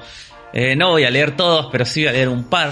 Por ejemplo, Leandro Antonio que dice junio de 2020 y Grimm sigue sin volver. Sí, sos- soy yo el que amaba a Grimm. Y si vuelve la serie le regalo todos mis cartuchos de NES Famicom a Nar- a Nardone. Aguante el cerebro y quiero alguna cartuchera de Chrono Trigger algún día. Como Va dijo. Nardone, como dijo Nardone un día, aguante mi vieja, aguante Grimm, el cerebro y tener pasiones. Postdata, me autonomino a mi gafro de la semana. Ah, bueno, está bien. Pero está bien. Tranca. Está muy bien. Eh, Mucha Mariano, pasión. Mariano Martínez que deja el TikTok un rato para decirnos que le encantó la review del Xenoblade y que le dio mucha manija para probar la saga que nunca había probado ninguna. Bien. Eh, Alejandro López Liquia nos dice que no probó con el azol y- no probó con el alcohol isopropílico, pero que el etílico no le funcionó. Y que el W40 hay que usarlo con cuidado para que solamente agarre la parte de abajo y no llegue a los circuitos porque si no, rip joystick. Miedo. Sí. Eh, Gonzar se nos dice que la- no le gustó la app de la soga, pero que después de escucharlo a Juan puede, eh, lo hace reflexionar y dice que quizás sea eso de que no tiene coordinación en la vida real tampoco. Y después, no, después nos dice, deja otro mensaje después diciendo que, que yo tengo razón, o sea que Afro tiene razón, que él también tuvo el Tiny Toons Adventures clonado con el Donkey Kong. Y que el spray del personaje era de un mono re falopa, nada que ver con DK. Y yo después me acordé que yo también tenía. eh, no solo el de Donkey Kong, tenía también el de Pokémon para, para NES. Que era el Tiny Toon Adventures con un Pikachu en vez de Buster. Eh, Román Dawson dice, qué linda la historia de la cartuchera Nardone. Yo recuerdo que un amigo tenía un cartucho de un juego plataformeo en el que manejabas a un Pikachu muy falopa y el imposible Circus Charlie. Y el del Pokémon plataformero por ahí era este. por ahí era este mismo. Nacho Z nos agradece con el alma que le hayamos recomendado el Hollow Knight porque tiene 23 horas y está reservado. Bien. Dice que viene jugando desde la NES, pero que más de... eh, que a pesar... que tiene... Ah, me trabé. Que viene jugando desde la época de la NES y que tiene más de 30 años y sin embargo este juego ya entró en su top 10 de la vida, de todos los tiempos. Así que le, está gustando mucho. Vos no jugaste, Uli, al Hollow Knight. No, lo empecé, dije esto está bueno, en algún momento lo voy a jugar y está ahí en pausa. Gran juego.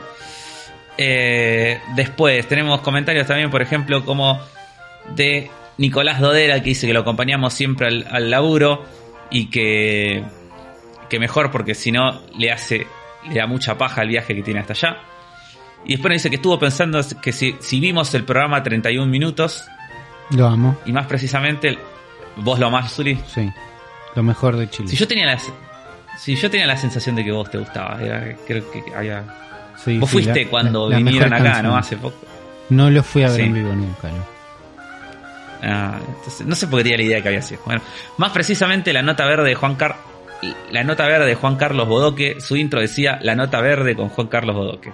Entonces pienso que la cartuchera de Nardone a veces podría tener una intro similar, la nota gamer con Juan Carlos Nardone. Ojo. Porque ahora, Nard- porque ahora Nardone se va a llamar Carlos, jajaja. Un saludo y bueno, sigan así. Yo me cambio el nombre de por cualquier otro nombre. Si van a patreon.com barra fantasma TV, me pueden poner el nombre que quieran. Sí, y después por último Félix nos deja un mensaje que dice que puedes tener las dos versiones de Urshifu. Dice, había hecho una segunda partida a los pedos para conseguir un segundo Samacenta y para poder cambiarlo por un Sacian en el Global Training. Entonces con esa segunda partida fui a la isla, hice toda la quest para conseguir a Kufu y fui a la otra torre. Dato, Pokémon Home ahora deja pasar Pokémon de un save a otro dentro de la misma Switch. Opa. Está Mira bueno, está, bien. está bueno por si también querés iniciar una partida con los tres starters, ponele. Así que... Igual le es re fácil conseguir los starters ahora. Sí. Y con el training sí, hoy los conseguís al toque. Bueno, así que estos fueron los amigáforos de la semana. Y le, le voy a, lo voy a hacer que, que sea feliz a Leandro Antonio Uy. y que sea el mejor amigáforo de la semana. Y ojalá que vuelva a Grim. Mientras tanto, que nos deje un mensaje directo en, en Instagram y lo sumamos a, a los mejores amigos. Un abrazo Para él y un abrazo para Sí. todos los amigafros del mundo. Le vamos a decir a todos ellos que son personas hermosas. Pero más lindos son aún las personas que van a patreon.com barra zona fantasma TV o a Mercado Pago. Si van al link eh, que está en la descripción de este episodio van a encontrar ahí también eh, métodos de pago de Mercado Pago y donar a Zona Fantasma TV y al Cerebro de la Bestia para que este proyecto siga creciendo gracias a su apoyo. Sin más vueltas, sin más peripecias, vamos a ir al plato fuerte de esta semana. Vamos a ver qué falopafro pegamos hoy. Sí, porque eh, hoy, ven- hoy les vengo a traer una sección un tanto particular. Porque hoy vamos a tener como una especie de spin-off del cerebro de la bestia, ¿no? Chan chan. Porque nosotros, sí, porque nosotros eh, somos un podcast especialista y 100% dedicado a Nintendo, ¿no? Nunca hablamos de otra cosa. Y hoy casi nunca hablamos de otras cosas. Sin embargo, hoy lo vamos a hacer. Hoy no vamos a hablar de un juego de Nintendo. Vamos a hablar de dos juegos que están fuertemente inspirados en la obra de Nintendo. Bien. Y que no, es- y que no están en, la- ninguna consola de Nintendo, sino que están en la consola que supo ser su mayor competencia directa do- durante los 90. Chan chan chan. Así que vamos a estar hablando de dos juegos de Sega Genesis, Sega Mega Drive, si están en Europa, eh, que estuvieron muy fuertemente influenciados por la magia Nintendo. Eran, ¿viste? ¿Te acordás, eh, Uli, cuando vos tuviste la tu corta sección de juegos que se morían de ganas de ser de Nintendo? Exactamente, estaba pensando en, ella, en esa sección. Esto va en esta sintonía. Pero lo mejor es que todo esto está eh, linkeado con un mismo paraguas de un momento histórico muy concreto. Porque es el año 1994, en plena guerra de las consolas de 16 bits, donde si bien eh, a líneas generales Super Nintendo iba ganando, Sega le, daba muchísima batalla en lo que era en Estados Unidos, ¿no?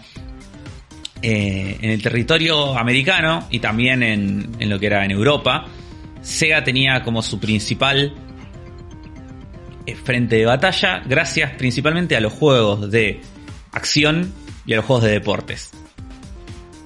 Sabemos que hoy en día tipo, una de las cosas que más le gustan a los yankees son los juegos de Madden y que arrancan desde la época de Sega Genesis ya, los juegos de fútbol americanos, los juegos de boxeo, de carreras, todo este tipo de juegos bien, estas experiencias bien arcade funcionaban un montón en lo que era en Estados Unidos y en el público occidental.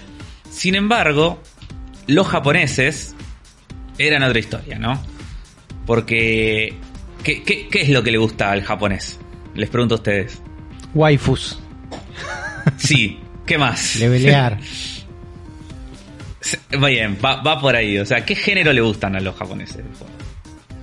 Los RPG. RPGs. Los RPG, claro. Y si uno se pone a ver el catálogo de estas consolas, va a ver que Super Nintendo tenía una cantidad ridícula de RPGs eh, con exponentes muy fuertes como la saga Final Fantasy, como Chrono Trigger, la saga Maná, eh, Illusion of Gaia, Breath of Fire, eh, Star Ocean, qué sé yo, Dragon Quest. Como que tenías RPGs para tirar al techo en Super Nintendo. Y juegos de una calidad increíble incluso hasta el día de hoy. Varios de los cuales ya hemos nombrado hace dos o tres programas cuando hicimos la super guía de Super Nintendo. Pero Sega no tenía este tipo de juegos. O sea, tenía, por ejemplo, estaba la saga Fantasy Star, que es como la insignia de RPGs de Sega, y la saga Shining. Pero fuera de eso es como que casi no había juegos que, que apelaran a este público japonés. Y estaban viendo la gente de Sega Japón cómo los números le estaban empezando a dar vuelta para Nintendo de forma muy eh, ya irremontable, ¿no? Entonces lo que decidieron es iniciar un proyecto que llevaba el nombre de The Mega RPG Project. Chin, chin. La, la idea de esto era hacer varios eh, títulos first party de Sega y Sega CD que iban a pertenecer a este género de los RPGs. Más principalmente, eh, la mayoría terminarían siendo RPGs de acción, que era como medio el foco también de, Sega, ¿no? Y eh, esto fue toda una gran movida de marketing donde se gastó un montón de guita, donde se hicieron eventos para presentarlo, donde estos juegos, que eran un total de 6-7 juegos, si no me equivoco, los puedo contar, 3, 4, 5, 6 juegos fueron en total, que salieron entre el 94 y eh, mitad del 95. Eh, estos juegos, se hizo, en la caja tenían un loguito especial que, es, que marcaba que todos pertenecían an- al de Mega RPG Project.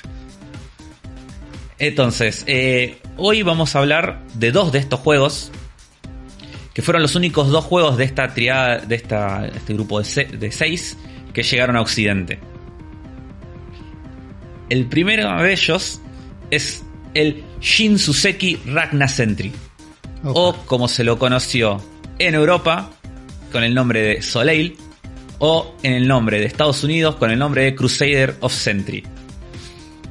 Eh, aprovechando ¿no? la ocasión de que, de que estamos cada uno en nuestras casas, yo, si hubiéramos estado ahí en lo de Juan, les, les hubiera traído un PPT para mostrarle esta cosa. Igual, igual ya entiendo, yo, ca- yo casi estuve, estuve a punto de censurar y cortar esta sección Bien. por los cipayos, pero ya entiendo dónde fuiste, a- ya fui, ya entiendo dónde fuiste afro.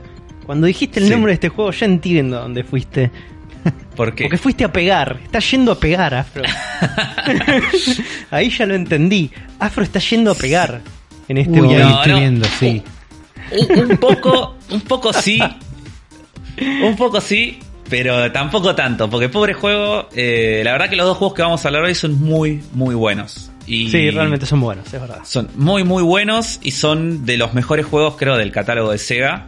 eh, y juegos que destacan mucho dentro del catálogo de Sega, como decía, eh, que estaba más centrado en experiencias arcades. Acá tenemos juegos más complejos, más largos, con un poco más de desarrollo distinto a la experiencia más directa que tenías en Sega. Pero bueno, Está ustedes bien, más están choreados viendo- también, más choreados. Más choreados, sí, bueno. Más choreados. Pero bueno, si ustedes están viendo ahora en este momento gameplay de este juego, eh, quiero que me respondan a qué les hace acordar. A ver. Y bueno, eh, es, es muy similar, pero muy Se similar. puede cortar el pasto con la espada, estoy viendo. Sí. ¿O qué ven? Digan qué ven primero. A ver, ¿qué, qué ven? Eh, es un Zelda este clone de Link to the Past. Sí. Es exactamente sí, sí, sí. eso. Bueno, eh, Crusader Sentry o Soleil. Yo este juego lo, lo tenía en el emulador, en mi, en mi CD de emulador de, de Sega, como Soleil, y lo conocí así toda la vida, se que tenía la versión europea. Me enteré bastante mucho después que había salido en Estados Unidos con otro nombre, así que le voy a llamar Soleil, que es el nombre que más estoy acostumbrado. Eh, era un juego que como bien dijeron era un clon de Zelda, ¿no? Un clon de eh, Link to the Past. Es con una estética bastante similar a Link to the Past, en donde nosotros controlamos un pito que le podemos poner nombre. El nombre oficial del personaje es Corona. Ese es como si le queremos dejar el nombre que está en el Profético. manual. Sí. Y sí, es un juego top-down donde nosotros vemos a nuestro personajito que es un niño que cumplió 14 años y el, en el día de su cumpleaños número 14 su mamá le da una espada y un escudo y le dice como es tradición tiene que salir al mundo a volverse un héroe cuando cumple 14 años.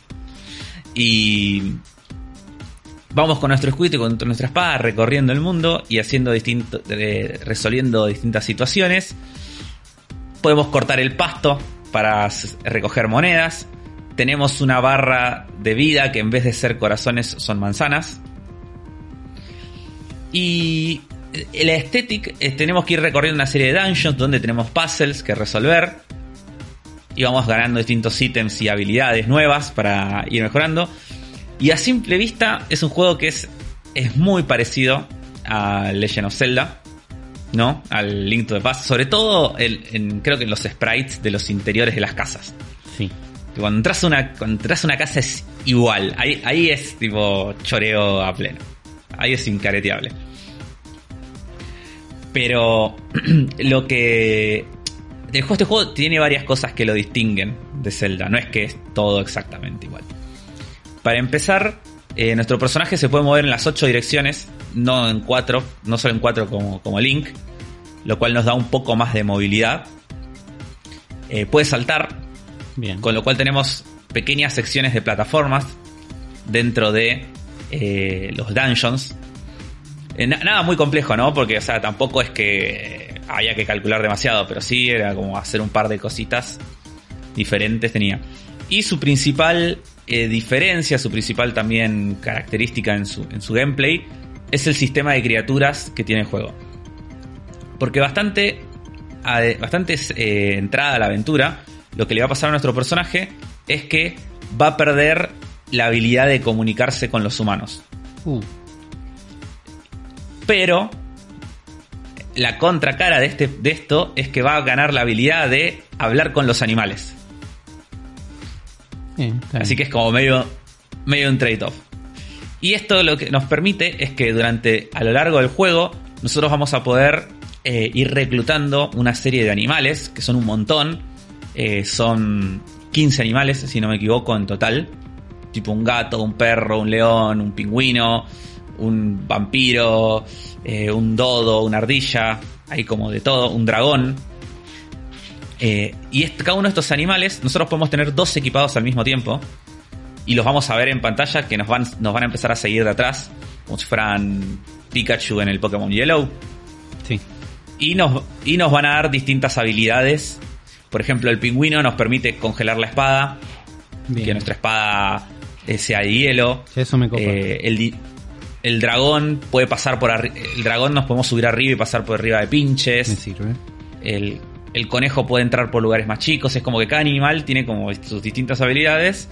Y tenemos como que ir encontrándolos y eh, combinándolos entre sí para poder eh, ir resolviendo los distintos puzzles y niveles que tiene el juego. Porque el juego tampoco tiene un open world como, como tiene el Zelda, ¿No? ¿no? ¿Y qué era ese Sino lugar que- que, era un open world robado del Zelda? No, que es el lugar donde va que- caminando. Claro, lo que tiene es un mapa del mundo. Está bien. Vos en, en Link to the Past no tenés un mapa. O sea, en Link to the Past vos Vas caminando todo de un el lugar a otro. un- Sí. claro, vas caminando de un lugar a otro. Acá, acá tenés como niveles. Ah, Y cuando vos salís del nivel, tenés un mapa del mundo que es como si fuera medio el mapa del Mario World. claro. Y ahí podés elegir a qué lugar del mundo querés ir. Está bien. y los, y los lugares son como más contenidos entre sí. Igualmente se conectan, o sea, vos, por ejemplo, apenas arrancás, tenés, te dicen que tenés que ir a la academia de militar para que te enseñen a usar eh, una habilidad que es revolear la espada. Y cuando llegas ahí te dicen, eh, bueno, te voy a enseñar a revolear la espada, pero sale 20 monedas, que te- es la lección. Eh, pero no tengo plata. Entonces te tenés que ir hasta el otro nivel, matar un par de bichos, cuando juntas guita volvés. Está bien. Hay un, hay un desarrollo que no es de nivel lineal, sino que vas de un lugar a Claro. otro. Está bien. Sí, sí, sí, vas de un lugar a otro. Lo que, lo que estos lugares, pero están conectados por este mapa y no, no es que vas caminando de Claro. uno a otro. Está bien. Eh, y el juego, como para hablar un poco de, de en sí, es un juego que se jugaba muy bien, muy cómodo de jugar, muy, unos controles muy bastante similares a, a los de el Zelda, ¿no? Y es un juego que exprimía zarpado la potencia del Genesis. Es un juego que se ve muy, muy lindo. No sé si ustedes lo están viendo. Sí, es hermoso. Eh, con unos, unos boss fights con sprites gigantes. Está buenísimo. Sí. Sí, sí, con mucho, mucho efecto de, de sprites que se giran. Eso, eso que hacían mucho los juegos de Sega de como pseudo Blast 3D. Processing. Blast Process. Sí, tiene mucho también eh, este efecto, por ejemplo, con las nubes, que pasan las nubes por arriba del cielo y se ven como estos sprays transparentes. O mucho parallax de. Cuando hay nivel que estás como arriba de una montaña y se ven como las nubes que pasan abajo con un parallax como bastante zarpado. La verdad que era un juego que técnicamente era muy zarpado, también salió como para el final, ¿no? Ya de la vida útil de Sega. Ya, ya estaba a un año de que saliera la Sega Saturn. Eh, tenías un par de momentos de minijuegos también, por ejemplo, en un lugar que te subís a un karting, hay un nivel que es arriba un karting. Tenías crossovers de Sonic. Hay cuando estás en el desierto, en un momento hay una reposera donde está Sonic acostado arriba de la reposera. y bueno, este juego salió tío, en el 94 en Japón y fue un gran éxito de crítica. Eh, a día de hoy pondría que le, le podrías calcular como que es un juego de un- que tendría un 85 en Metacritic, ¿viste? Bien. Como para ver eh, que el equivalente en su momento. Y eh, lo que... Pero tampoco fue un gran, gran suceso de ventas. O sea, vendió bien, pero tampoco la no, no fue la, la explosión y el quilombo que Sega por ahí estaba esperando. Lo que. Ahora lo que pasaba con este juego era que tenía que llegar a Occidente, era ver si llegaba o no. Y Sega of America en ese momento era como que no confiaba mucho en el éxito que podían tener este tipo de juegos con el público occidental. Cosa que también le pasaba bastante a Nintendo. O sea, si nosotros sabemos que Nintendo no publicó todos los RPGs que tenía en Japón en Occidente. Quedando incluso truncados varios, el Final Fantasy V, por ejemplo, en el medio, que nunca salió en Occidente en su momento. Em, y en ese momento, el gasto que, el gasto que tenía traducir este juego, localizarlo y hacer toda la movida que había que hacer, era como bastante grande como para traer todos estos juegos de esta, de esta colección, ¿no? De RPGs del Mega RPG Project. Así que en ese momento ellos tenían la vista más puesta en otro juego, que es el, el siguiente que vamos a hablar después, y decidieron pasar del, del Soleil o el Ragnar Sentry, como, como se conocía en Japón. Pero por suerte terminó apareciendo Atlus, Bien. que fue la que terminó localizando el juego en Occidente y trayéndolo a Estados Unidos. Con lo cual, bueno, lo, lo pudimos jugar y disfrutar lo- los que jugamos en su momento. Em, yo no sé si Juan vos jugaste este juego, o lo conocías de antes. No lo conocía este juego. Bueno, eh, se los recomiendo mucho. Se los recomiendo, está muy bueno. Eh, es un juego muy divertido. Que es divertido, es desafiante. No es extremadamente largo. Ponele que dura entre 6 y 10 horas con toda la furia. Y es un juego muy simpático. O sea, sobre todo para si les gustan los Zeldas, esto es como. Es como otro Link's to the Past que no, que no jugaste. Básicamente. No, posta que no lo conocía. Muy. Se, se ve súper lindo. Es muy lindo, sí, sí, sí. Y el otro juego que también se ve súper lindo y que fue el que, se- el que se terminó trayendo, el que Sega of America decidió importar ellos mismos a Occidente, es eh, este juego que se conocía en Japón como The Story of Thor Hikari Otsugumono. O como se lo terminó conociendo en Europa The Story of Thor, a Successor of the Light, o en Estados Unidos como Beyond Oasis. ¿Por qué? Uy, no hay por sí, qué. boludo, este es tremendo. Este sí, loco, este Por- es tremendo. ¿Por qué? No hay por qué. Bueno, este es un juego, es un RPG de acción. También, eh, bastante también similar a, a lo que sería un Zelda. Pero con bastantes diferencias. Este es un juego que fue desarrollado por Ancient. Ancient eh, es una empresa reconocida eh, en el mundo de Sega. Porque fueron los creadores de los Street of Rage. Por ejemplo. Y eh, estuvieron, participaron también en el desarrollo de Shenmue.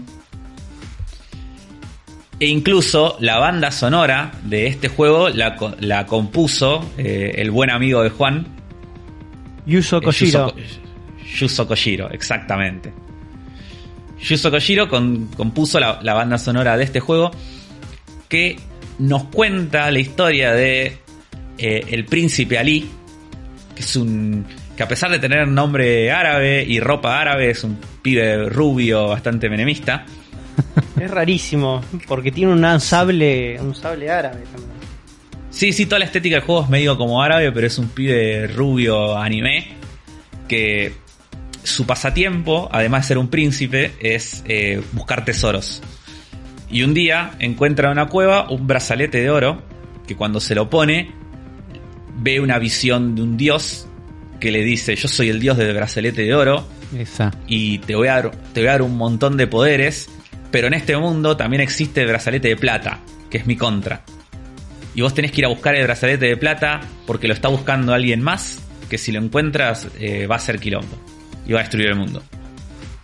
Así que Principali agarra y decide ir a salvar el mundo y buscar este brazalete de plata. Eh, el juego se ve también, es un juego que se ve top-down, también con una vista bastante similar al Zelda, pero con un estilo artístico que sí es bastante diferente. O sea, el Soleil se ve parecido al Zelda. Vos lo ves y es como si, sí, este es igual. En cambio, el estilo artístico de este juego es mucho más diferente. Los personajes son más, más grandotes. No son eh, como chivis, como los de Link to the Past o como los del Soleil. Sino que tienen cuerpos como bastante más altos. Los escenarios son como más detallados también. Tienen como, como un, laburo de sprites como un poco más eh, complejo. Y lo que tiene eh, de que lo diferencia bastante es en su combate. Este juego. Porque como venía de la gente que había hecho Street of Rage, el juego es medio como una mezcla entre RPG de acción y beat'em up. Claro. Nosotros no solamente eh, vamos, porque viste que en el Zelda 2D lo único que es como que das un espadazo y como que ya está. Y es como, ya, ya, ya, ya. Y es como ese espadazo y fin. Sí. No tenés como mucha variedad de, de ataque ni de posibilidades. Acá en este juego tenés como un sistema de combos, depende cuánto vos apretás el botón, si lo apretás fuerte, si lo apretás rápido, si lo apretás varias veces o no. Puedes hacer, ir encadenando distintos tipos de combos, está como mucho más enfocado en la acción. Tenés como varias habilidades que son poderes mágicos que se pueden encadenar entre sí. Y lo loco que tenía también, que era como algo en lo que giraba gran parte de su gameplay, eran que este, este, este brazalete que nosotros traíamos, lo que nos permitía principalmente era invocar a cuatro espíritus elementales de los cuatro elementos, o sea, fuego, agua, viento y tierra. Estos espíritus servían para varias cosas. Primero, para combatir. O sea, nosotros los podíamos invocar y teníamos, por ejemplo, al genio de fuego que estaba volando todo el tiempo atrás nuestro y le pegaba a los enemigos. No estábamos, pero también podía tirar fuego, lo cual se usaba para los puzzles. Y la particularidad que tenía era que nosotros no podíamos invocar a, estas, a estos elementales desde cualquier lado, sino que teníamos que hacerlos aparecer desde su elemento. O sea, nosotros para poder invocar al genio de fuego, primero teníamos que encontrar una hoguera o una, algo de fuego para hacer que el genio aparezca de ahí. Lo cual nos llevaba a- en los puzzles a, que, a tener que hacer como una serie de combinaciones de cosas bastante interesantes para poder pasar. Por ejemplo, eh, nos podíamos encontrar, no sé, una puerta bloqueada por fuego que para poder apagarla teníamos que invocar a la, a la elemental de agua. Pero para invocar al elemental de agua, primero teníamos que encontrar una llave que cuando la abríamos caía agua y formaba un estanque que nos permitía recién de ahí poder invocar la elemental de agua y llevarla hasta esa pared de fuego.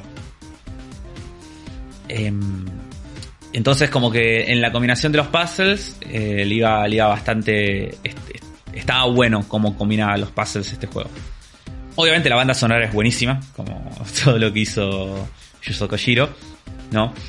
Y gráficamente es espectacular también. Es como... Sí, se ve muy. Es- Es, es- es mucho es mejor de lo que estúpido lo bueno que- se ve. Es estúpido lo bueno, lo bueno que es el laburo de sprites de arte de este juego.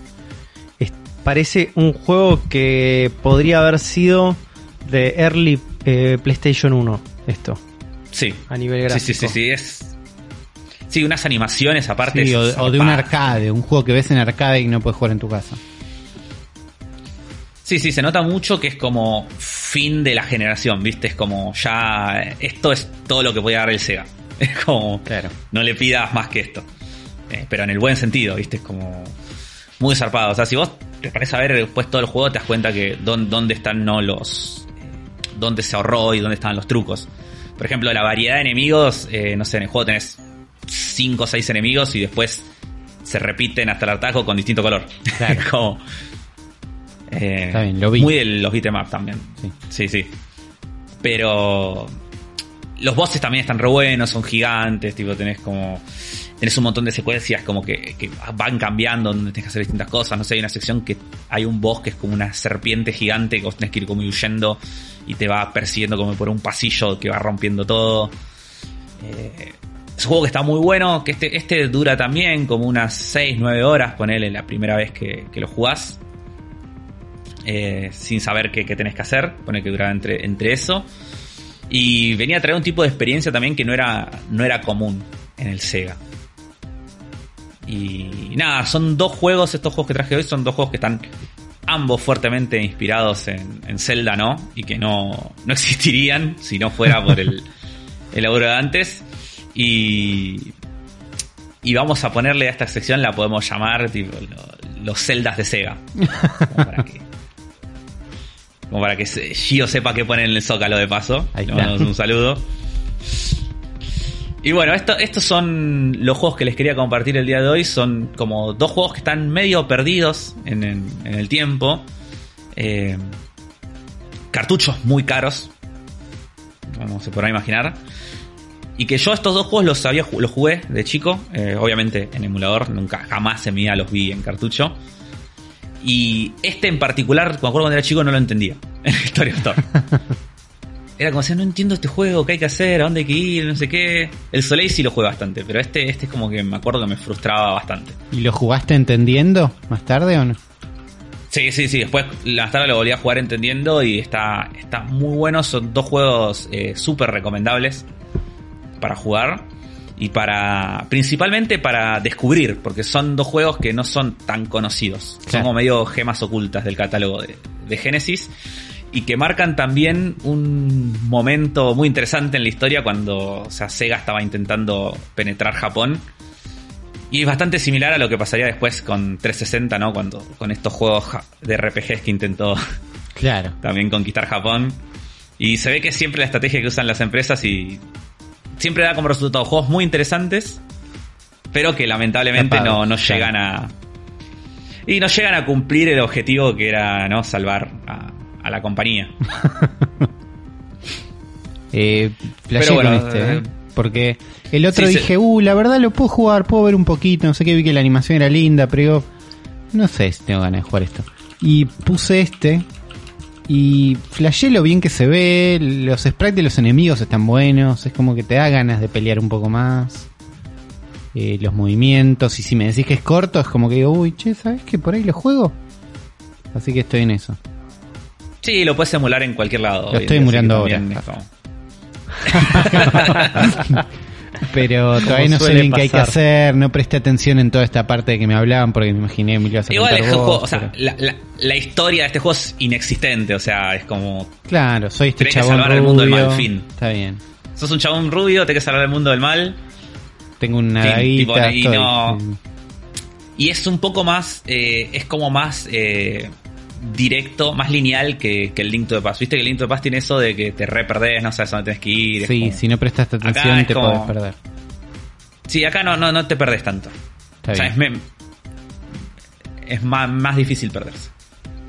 Bueno, Afro, Bien, buenísimo. Gracias por traer estas joyitas perdidas gusta, de, ¿eh? De- de Nintendo en Sega. sí. Porque es así. Porque es definitivamente así. Sí. Sí, este juego tuvo una secuela en Saturn, donde cambió bastante el arte. eh, tiene unas animaciones del carajo. A mí no, no me gusta mucho el arte que eligieron para el segundo juego. Lo voy a estar googleando en este momento. Llama The Story of A ver. Thor 2. Es, es- es fácil de encontrar. Y el Ragnar Sentry nunca tuvo una secuela, pero sí tuvo una medio secuela espiritual. La, la empresa después sacó otro juego que era también un top-down de aventura RPG de acción, pero con otro nombre y otros personajes y otra estética. Como más sucesor espiritual que, que otra cosa. Parece como esos esa estética que trata de emular 3D Ah. pero no es 3D. Sí. Sí. En- en- se llama Legend of Oasis, el Story of Thor 2. Eh, Sí.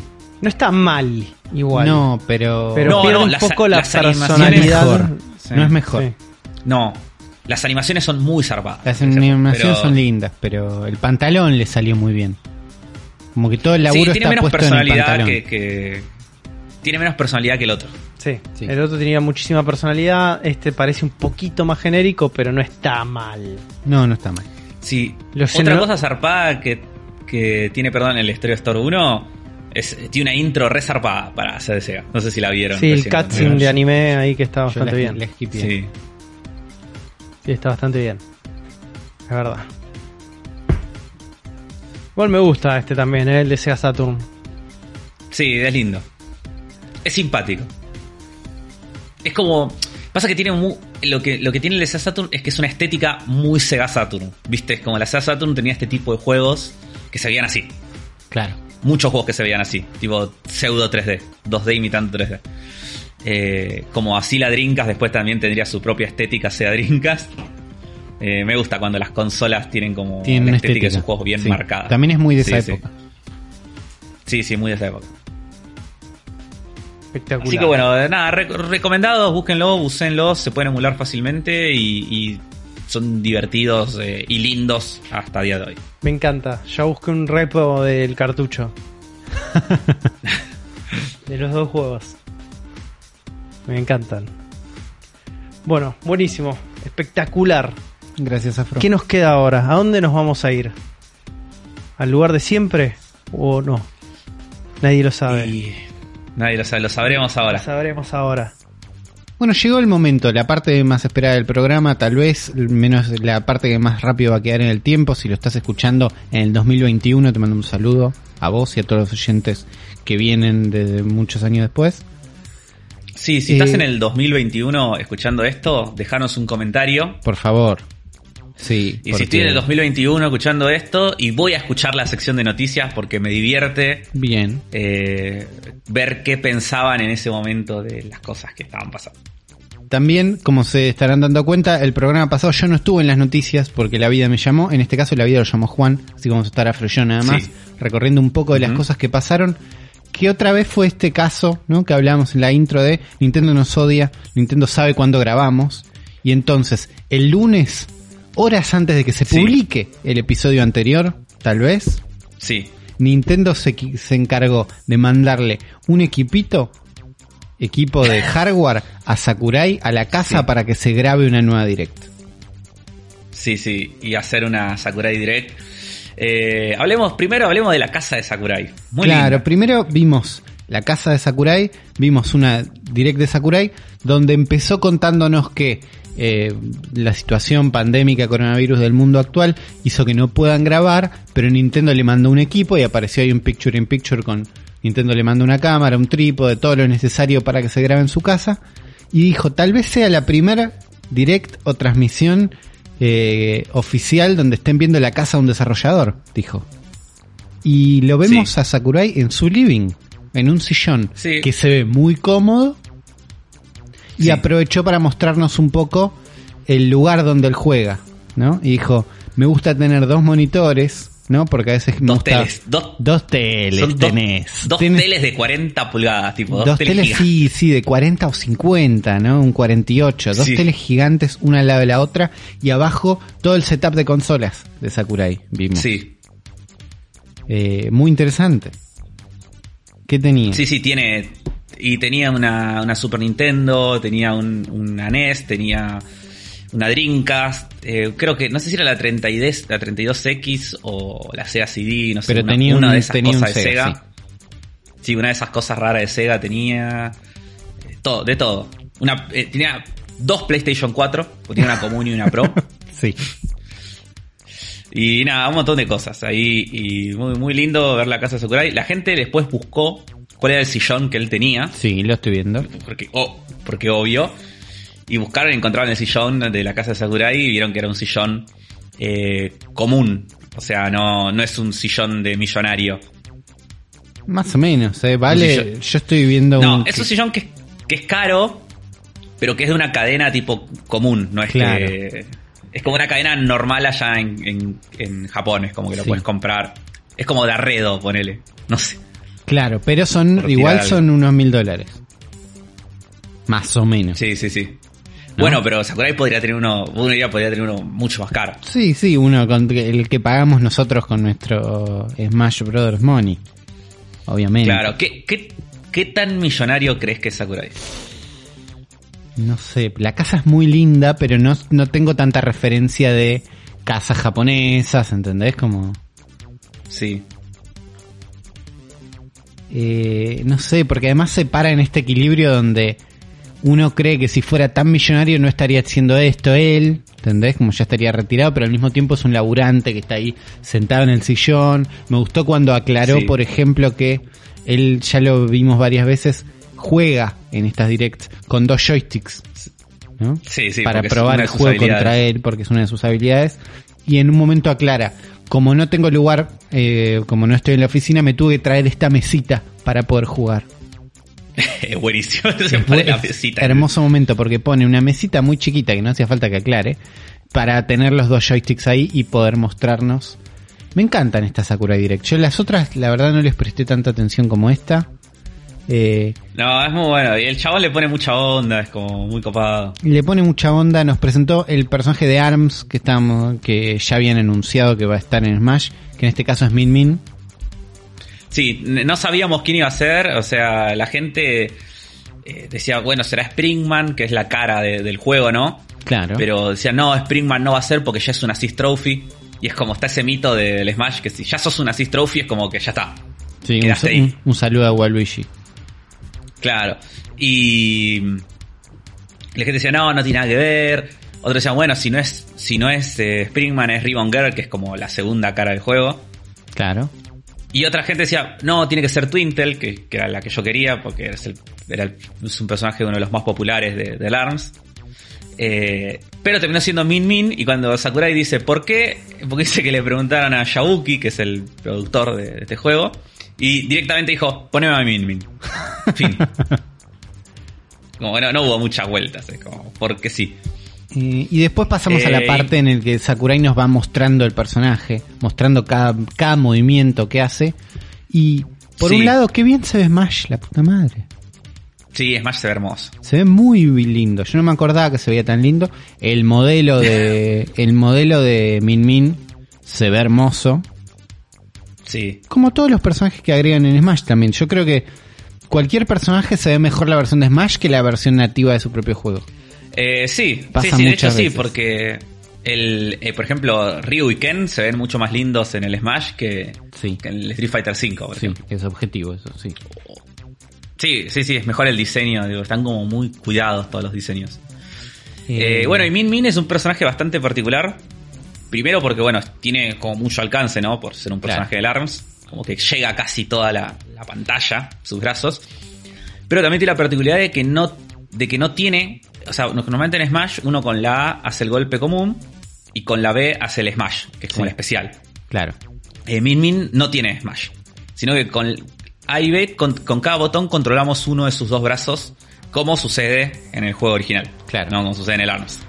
Y lo que nosotros podemos estar haciendo es cambiando estos brazos que ya tiene y cada brazo va a tener como distintos Hay tipos un, de habilidades. un brazo siempre es dragón, que creo Sí. que ese sería el golpe normal.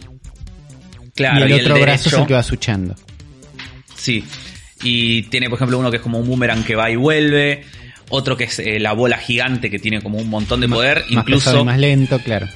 sí, muestra que si la cargas del todo lo puedes noquear al, al contrincante de una. Bien. Casi, por más que.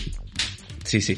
Y el otro es otro dragón más, que el dragón lo que tiene es que puede tirar un láser al final de- del golpe. Claro, con lo cual puede llegar a cubrir el resto de la Sí. pantalla. Sí, también podemos eh, golpear en distintas direcciones. Sí. Y podemos hacer que nuestro brazo izquierdo golpee hacia la, izqui- hacia la izquierda una y el derecho hacia la derecha. Ah, ¿podés pegar para los dos lados? Claro, con un brazo para cada lado. Wow. Entonces, como que eh, Min Min, o sea, en base a todo lo que muestra, se ve que es un personaje que creo que está muy pensado medio para el crowd control. Claro. Y que va a ser muy divertido de usar en, cuando jugás, o sea, jodiendo con cuatro o más amigos. O para los partidas de dobles, de 2 versus 2. Claro. Que esa es como la versión. Esa es como la versión competitiva de Smash con mucha gente. Claro. Como el 2 versus 2. Cuando tenés que enfrentarte. Eh, cuando pero es más de no la veo. Sí. No la veo funcionando mucho en competitivo normal uno versus uno porque o sea, ya nos dice Sakurai que no es muy efectiva contra personajes eh, rápidos Claro. y que peguen de corto, o sea, en, en corta distancia. Y generalmente los personajes competitivos son así. son, Los que van a, a achicarte el espacio. Sí, son los que te van a checar el espacio, que se ponen bien cerca. tipo, son personajes de Fire Emblem. Es como. Eh, es esa. Pero sí se ve un personaje muy divertido. O sea, a mí me- la verdad es que viendo esto me dieron muchas ganas de volver a jugar Smash Sí. y de volver a jugar ARMS. Las dos Eh, cosas. Las dos. eh, a mí, lo, nada, sigo flashado con lo bien que se ve. Me da un poco de bronca no tener este personaje si me pongo a jugar Smash porque no tengo el DLC. Empecé a pensar, Sí. bueno, por ahí a esta altura, pero no. Voy a esperar a que presenten todos los personajes y ahí veo si llego a estar muy manija. Eh, ¿Vos tenés Y el DLC o no? No, yo, y medio yo zafé de comprarme el DLC anterior porque justo, o sea, cuando- fue cuando dej- me dejó andar internet Ah, ahí va. que salió. Y dejaste de jugar Smash. Claro, porque no podía jugar online, entonces Claro. como comprar el DLC para usarlo solo es como medio Sí. al pedo. Eh, después mostraron también la pantalla, que está buena, que es este, este nivel del Smash, que tiene, del ARMS, digo, que tiene como unos cosas que rebotan. Sí, tiene unos movimientos. Está También bueno, lo, un- lo vimos a Sakurai hacer una demo jugando ahí con otros personajes. Me encanta el Eh, detalle que le ponen a la cantidad de movimientos y a cómo funciona cada movimiento. Yo pensaba comparándolo, no lo charlábamos un poco con, por ejemplo, Robocop, que agregaron en el Mortal Kombat 11 hace poco. Que si bien mostraron gameplay, vimos las fatalities, vimos unos movimientos, vimos una pelea entera por ahí, pero nadie se detuvo a mostrarte el personaje, o por ahí yo no lo vi. Mostrarte el personaje. No, es que- Este es el golpe principal, este es el secundario, tenés este ataque, este ataque tiene más rango que este. Pasa que en Smash es como que hay, hay más posibilidad de que puedas hacer los personajes como más diferenciados, ¿viste? Como. Porque es como al ser medio de plataformas, ¿viste? Es como que no importa solo cómo pega, tipo, sino la distancia, la velocidad, en Sí. cómo afecta al terreno, ¿viste? Pero podés ahí- hacer una presentación de, con este nivel de detalle de un personaje de cualquier otro juego de pelea igual. Eh, no sí, pero no sé, yo siento que tipo, no sé, este es el golpe bajo de Robocop y es como que va a ser muy parecido al golpe bajo de cualquier otro personaje. No sé si va a ser tan diferente. Sí, pero va a tener una cantidad de combos o movimientos que por ahí son más que uno de un personaje de Smash. Entonces, no sé, me gustó el nivel de detalle que le ponen para mostrarme esto. ¿Entendés? Porque Sí. va más allá de una venta. Eh, sí, sí, no, no, está muy bueno. Después mostraron también eh, la ropa para los Mis, que hay nuevas. eh, la más destacada es el. ¿Cómo se llama el tipito del Fallout? Bald Boy. ay. Bald Boy, me salía Pip Boy, pero Pip Boy No, es la máquina. es el niño Bald bóveda. Boy, que es la mascota de. Sí, Sí. que la mascota de Fallout, que está buenísimo. Sí, está bueno. Eh, es, de, es de los trajes que están buenos. Porque hay varios de los trajes de mí que son horribles, como los de Splatoon. Los de, ahí. los de Splatoon son feísimos, ¿no? Si hablamos muy bien de cómo se ven los personajes de otros juegos, los Mi de Splatoon es como te Horrible. hacen me da sentir miedo, mal de ser un Mi, porque tienen el modelo está bien, pero los ojos son espantosos, entonces es como, ah, estuviste tan cerca, Sí, pero es espantoso. Y la, y la forma del cuerpo es como rara, es Sí, no. Sí, es un Mi disfrazado, se nota, está bien, es el objetivo, pero es feo, te hace sentir mal de ser un Mi. No así, Sí, el, el- vimos imágenes del de Cuphead, Sí, que ya estaba en una de las actuaciones anteriores. que es Cuphead en 3D, Eh, está buenísimo. Está buenísimo, es Cuphead, sí, sí. Y que lo que agre- agregaron ahora nuevo es que todos estos Mis que tienen trajes tipo así como el de Cuphead, eh, a partir de ahora en las- va a haber se va a ir actualizando que porque vos tenés, viste, las Spirit Battles donde Claro. peleas contra tus personajes. Antes era peleabas contra algún personaje que tenía un color, algún stat o algo que representaba ese juego. Claro. Eh, por ejemplo, ahí muestra que la pelea contra Cuphead antes era contra un Mega Man rojo. Claro, que es un personaje que En cambio, dispara, ahora- que se, se parece de alguna forma. Claro. En cambio, ahora lo que, hice- lo que van a hacer es que van, a- van a todos los personajes nuevos que vayan apareciendo y se vayan sumando como trajes para mí.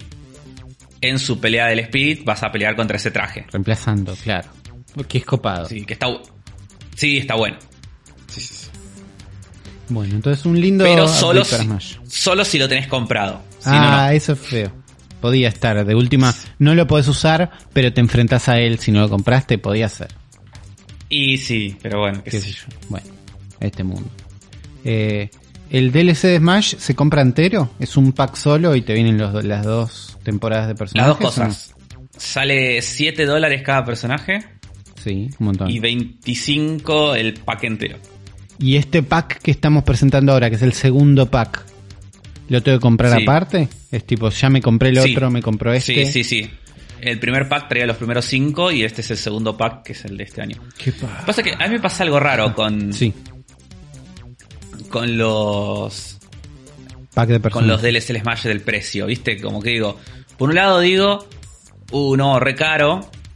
Pero después cuando ves esta Sakurai Direct y ves el El laburo que laburo tiene, que, hay. sí. Porque no es una boludez hacer un personaje del Smash. No, o sea, te das cuenta que realmente le- hay mucho laburo tipo de atrás. Eh, Sí. En hacer este, en hacer este, cada personaje, en, en hacer su nivel, en ver cómo funciona dentro del Smash, en que esté balanceado, en que sea original cómo se controla, en que tengas la música del juego, eh, los extras en el escenario, de fondo, viste, como que hay muchas cosas. Claro. Eh, no es solamente tipo, como decías antes, viste, el Robocop de Mortal Kombat 10. Que Eh, qué sé yo, es como. Siento que va más allá de, de un personaje Sí, normal de otro juego de pelea. te, te lo revaloriza, te de hacerlo y al mismo tiempo si pensás que seguiste jugando este juego todo este tiempo, decís, bueno, pongo esta plata un poco más y tengo un poco más de contenido, está bueno. Eh, nada, siempre son difíciles los, los DLC, yo no termino de de tener una opinión formada, depende de cada caso. En este caso parece que está bastante bueno. Me gusta. Y ahí me duele en la pobreza. Bueno, obviamente, ¿no? Todo esto visto desde este lado de, bueno, no tenemos un montón de plata para gastar, los juegos cuestan un montón de plata y desde ese lado, Está caro.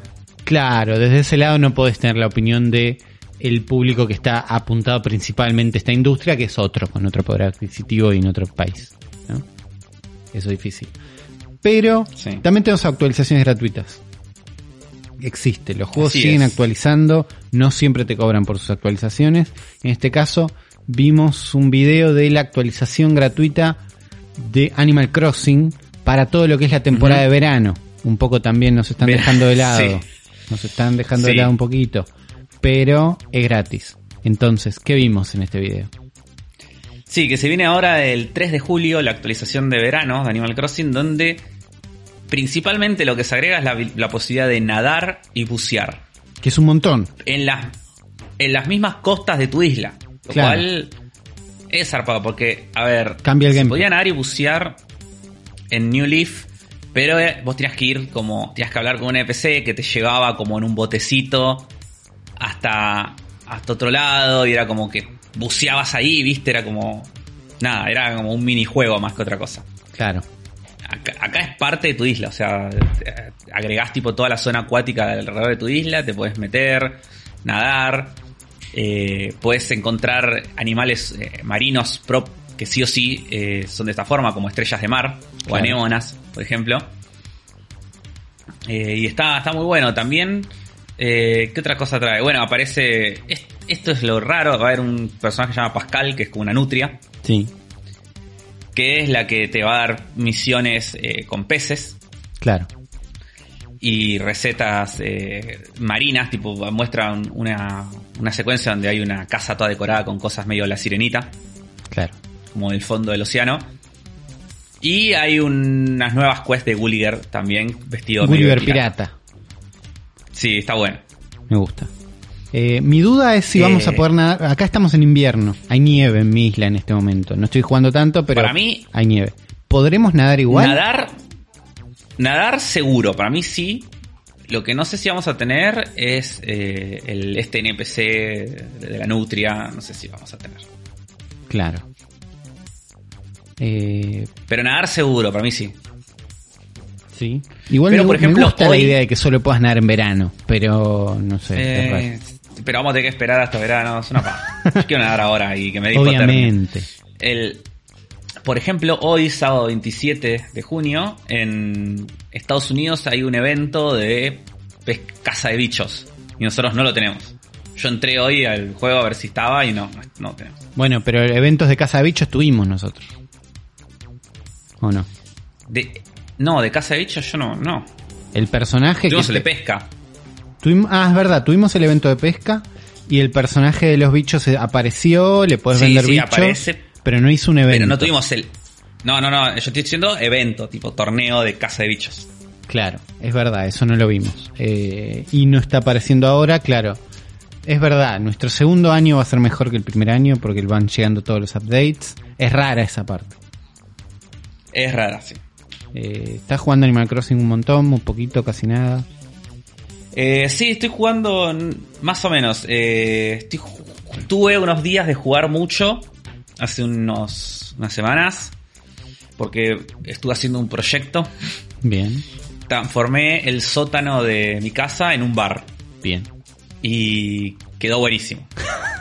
Que- que- no, no, que quedó buenísimo. Eh, me metí en el mundo de Nukason ¿Y compraste? para sí porque yo no quería y pero después terminé diciendo bueno ya está ¿eh? porque si no no voy a tener más los ítems que Es el necesito juego, claro. es como que lo necesito ahora para hacer esto y ya está viste es como Sí, no está mal. Y la no- verdad es que- Tranquéate tranquilo. sí la verdad que funciona bastante bien está muy bueno fue una muy buena experiencia Eh, puse las cosas que necesitaba vos le pones el funciona así vos pones el ítem que querés viste Sí. te entras, te muestra un montón de gente que lo está vendiendo y el precio sugerido en bells o en tickets, en Nook Miles. Sí. Eh, entonces vos le podés, le haces una oferta a la persona, le decís te doy 50.000 bells, ponele, y la persona te responde si sí o no. ¿Eso dentro de la app Si o te te dice- tenés que ir a Discord a charlar? No, no, dentro de la app. Ah, Dentro, es to- to- está buenísimo pues todo dentro de la app. O sea, dentro de la app te responde que sí y te llega a vos una notificación en, en- en la, en la campanita de la página. claro. Y tocas y te dice fulanito ha aceptado tu oferta. Entras y ahí te aparece como un chat, tipo como el chat de Mercado Libre, Sí. en la cual directamente te da como unas opciones eh, predefinidas o un chat te da tipo... eh, te dice, "Está- estás disponible, vení a mi isla, voy yo a tu isla, cosas así. Y te da la opción de dejar en la misma descripción del ítem el, eh, el código del dodo. Bien. Con, con lo cual es como, nada, súper ágil. Y y así confía a tres islas. Que fui, entré, compré las cosas como re tranqui, la gente re buena onda, nadie me cagó. Bien. Así que, nada, una linda experiencia. Y hice el bar que está recopado. Después, Bueno. después voy a subir un videito. Yo creo que... ¿Cuántos fueron? Dos... Dieci... Cuando se me, ven- se me vencieron 16.000 nabos, fue como una señal. Dije, no estás jugando tanto, Uli. Ya no tenés ganas de jugar esto. Había comprado 12.000 nabos, se me pudrieron. Compré 4.000 rip. más, se me pudrieron. No estoy jugando tanto. Ya está. Eh, sí, No, no, yo estoy entrando todos los días casi siempre para ver qué hay en la tienda, más que nada. O sea, entro, yo hago esto, entro, saco los fósiles, eh, sacudo los árboles para ver si hay un, para ver los objetos. Voy a ver qué hay en la tienda, fin. Eso es como que lo que estoy entrando ¿No, haces el, es no, no levantás rutina. el árbol de guita? Eh, no, porque se me ya se murió mis árboles de guita y tengo que plantar nuevos, ¿viste? Es como. eh, quedo ahí. Claro. Y aparte, como que ya no necesito, ya no necesito guita. No, tengo yo no ya- necesito guita, estoy- pero Estoy más allá sí. del dinero. Sí, obvio. Eh, sí, lo que hice fue en un momento cuando estaba todavía renegando si lo dejo o no, cuando tuve 12.000 nabos pudriéndose, dije, bueno, vendo un par.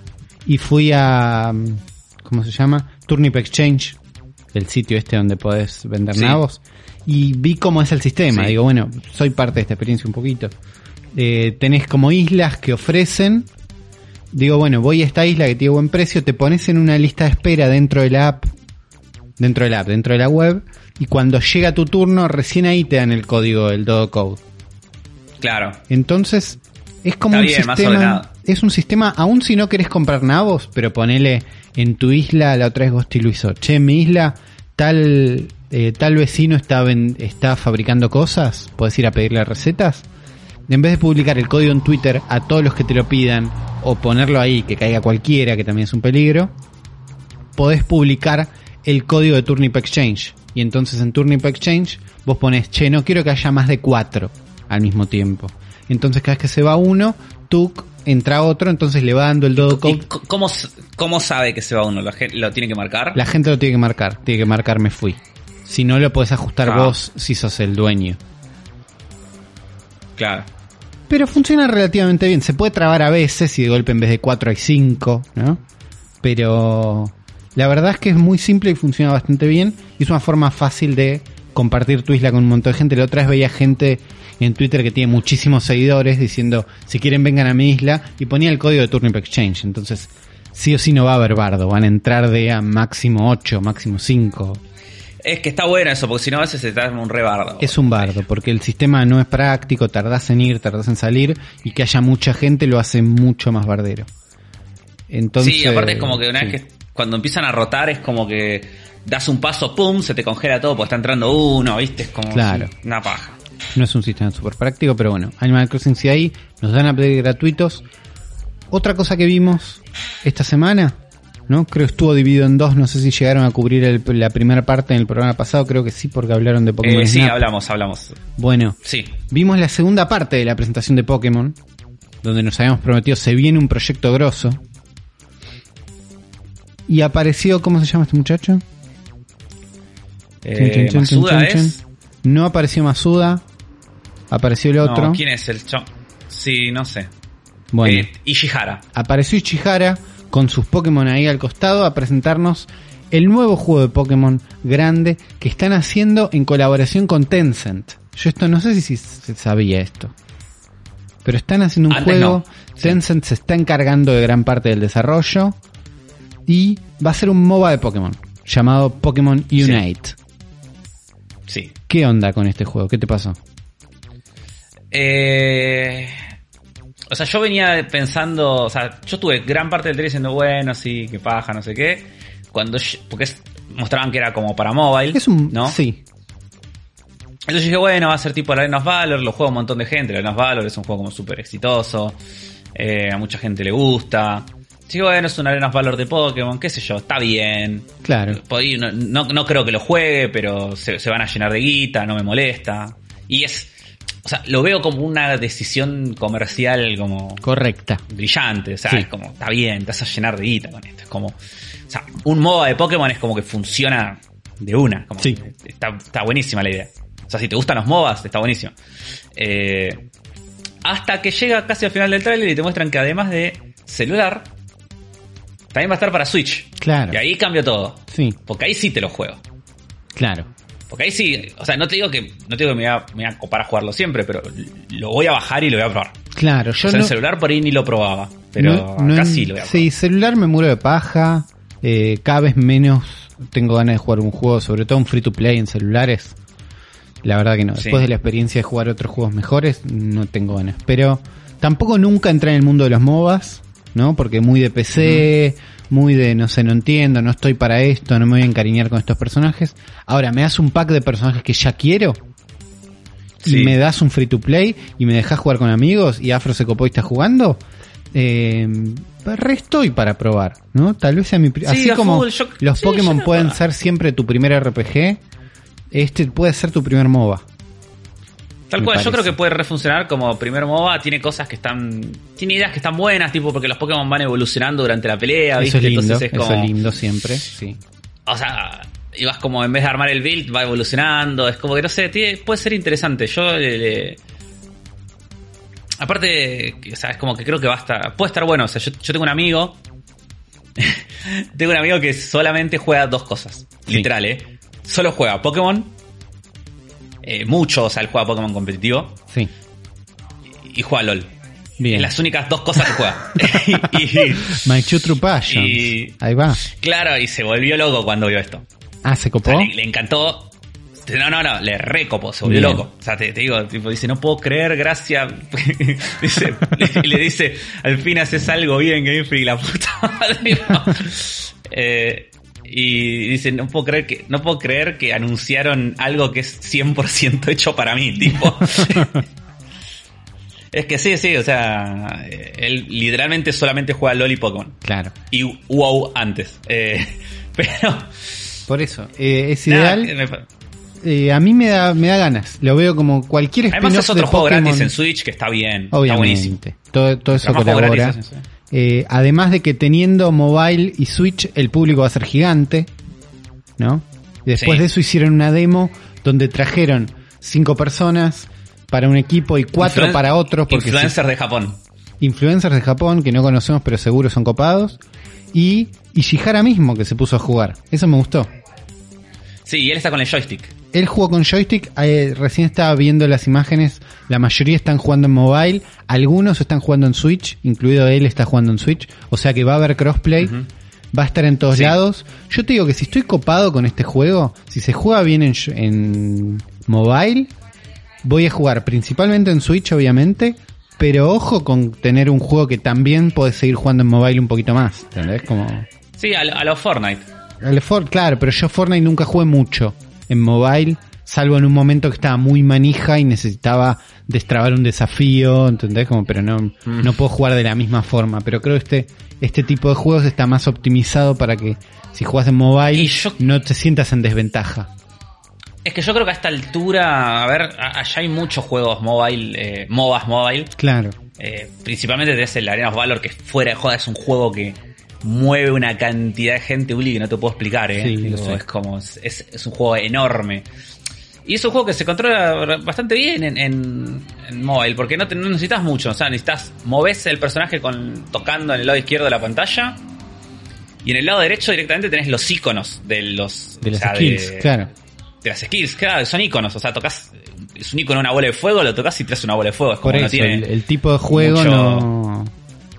Nada, Claro, sí, sí, se no, puede no, no. optimizar fácil, digamos. Seguro al Sí, para Switch super supongo que será igual y, Sí.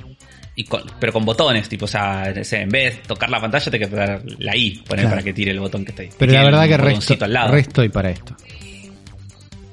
Sí, sí, yo resto. Yo creo que lo voy a probar y no dijeron la fecha, ¿no? De esto, ¿no? No dijeron ningún tipo de fecha. Sabemos que falta. No dijeron ningún tipo de fecha.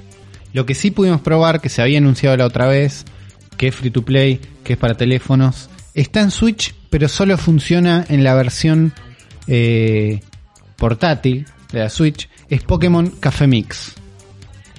¿Probaste? ¿Qué onda? Eh, Yo no lo, yo no lo, no, no, me interesó ya no, cuando lo es vi. que pero- no, es súper super mobile, súper free to play. Según estuve viendo, no es nada nuevo, ¿no? O sea, es, es un, un género que ya existe, Disney Zoom Zoom, y hay un Yokai Watch que es parecido, que es, estás en un café de Pokémon, estéticamente es muy lindo. Estás en un café de Sí. Pokémon y viene un Charmander super cute, 2D, y te dice, quiero un café, ¿no? Entonces, vos tenés que ir a vas a otra pantalla donde te dice, bueno, este café, para este café necesitas cuatro Bulbasaur, ponele. Entonces vos tenés que en una pantalla con un montón de Pokémon sacudir y revolver para elegir todos los Bulbasaur que puedas. Y en teoría lo que estás haciendo cuando estás sacudiendo eso es darles entusiasmo a los Pokémon para que te ayuden a hacer el café más rico. Raro. Y esa parte es rarísima, porque en realidad yo estoy seguro que estás haciendo un café de Bulbasaur.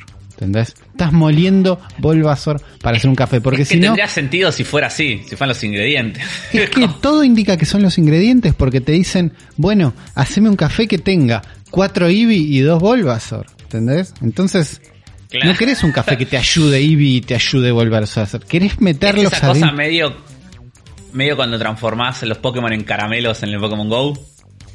Claro, pero acá para mí hubo alguien que presentó todo el gameplay y todo y alguien dijo, no podemos hacer café de Pokémon. Resolvelo con un texto de que te ayudan, explícalo de otra forma. Eh, y esa disonancia me Claro. hizo raro. El tipo de gameplay no me gustó. Entiendo que después se complica. Yo jugué muy el principio, ¿no? Donde todavía es muy simple. Pensá que estos juegos, las primeras cinco partidas son un tutorial. No sé, hasta que van apareciendo más elementos. En teoría siguen viniendo más Pokémon a tu café y los vas contratando. Y es lindo. Es muy free to play.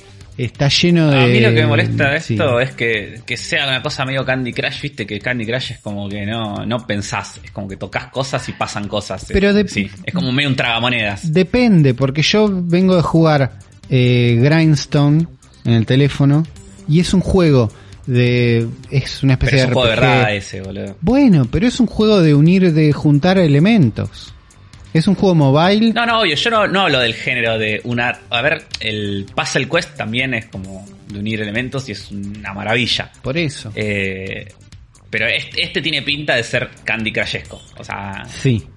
Y sobre todo para mí es por la parte free to play. Después de jugar un juego así, que no era free to play, donde nadie me estaba tratando de sacar plata con ítems, eh, Sí. te relajás y decís, che, este es un género que vale la pena. Y cuando tenés uno que no, eh, con elementos de pago opcionales, entre paréntesis, eh, no me dan ganas.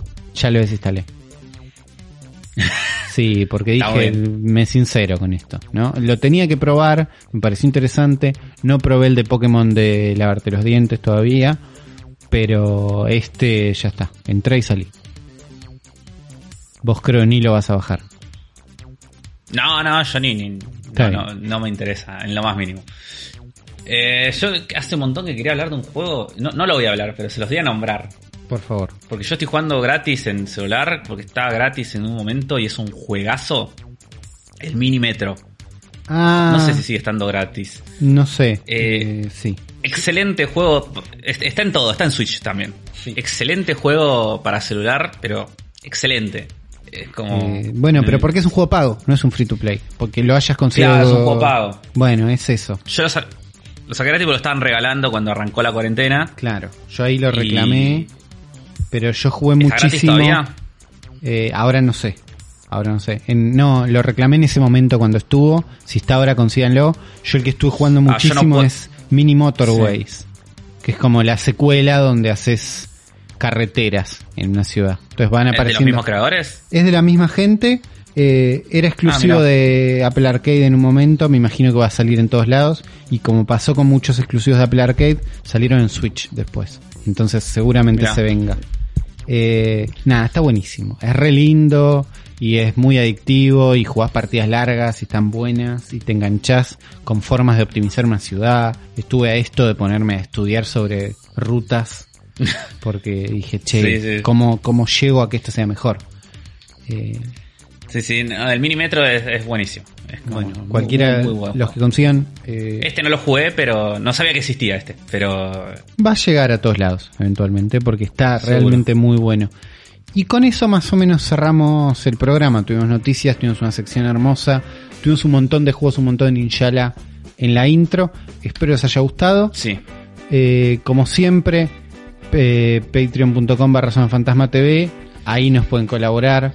Si quieren que el programa mejore, si quieren acceder a algunas que otra cosa. Eh, también tienen abajo en la descripción donaciones de Mercado Libre. Si quieren hacer una pequeña donación para colaborar y también ser parte de los amigafros, ser parte de los mejores amigos. Eh, todo, cualquier tipo de ayuda sirve y siempre también un tweet.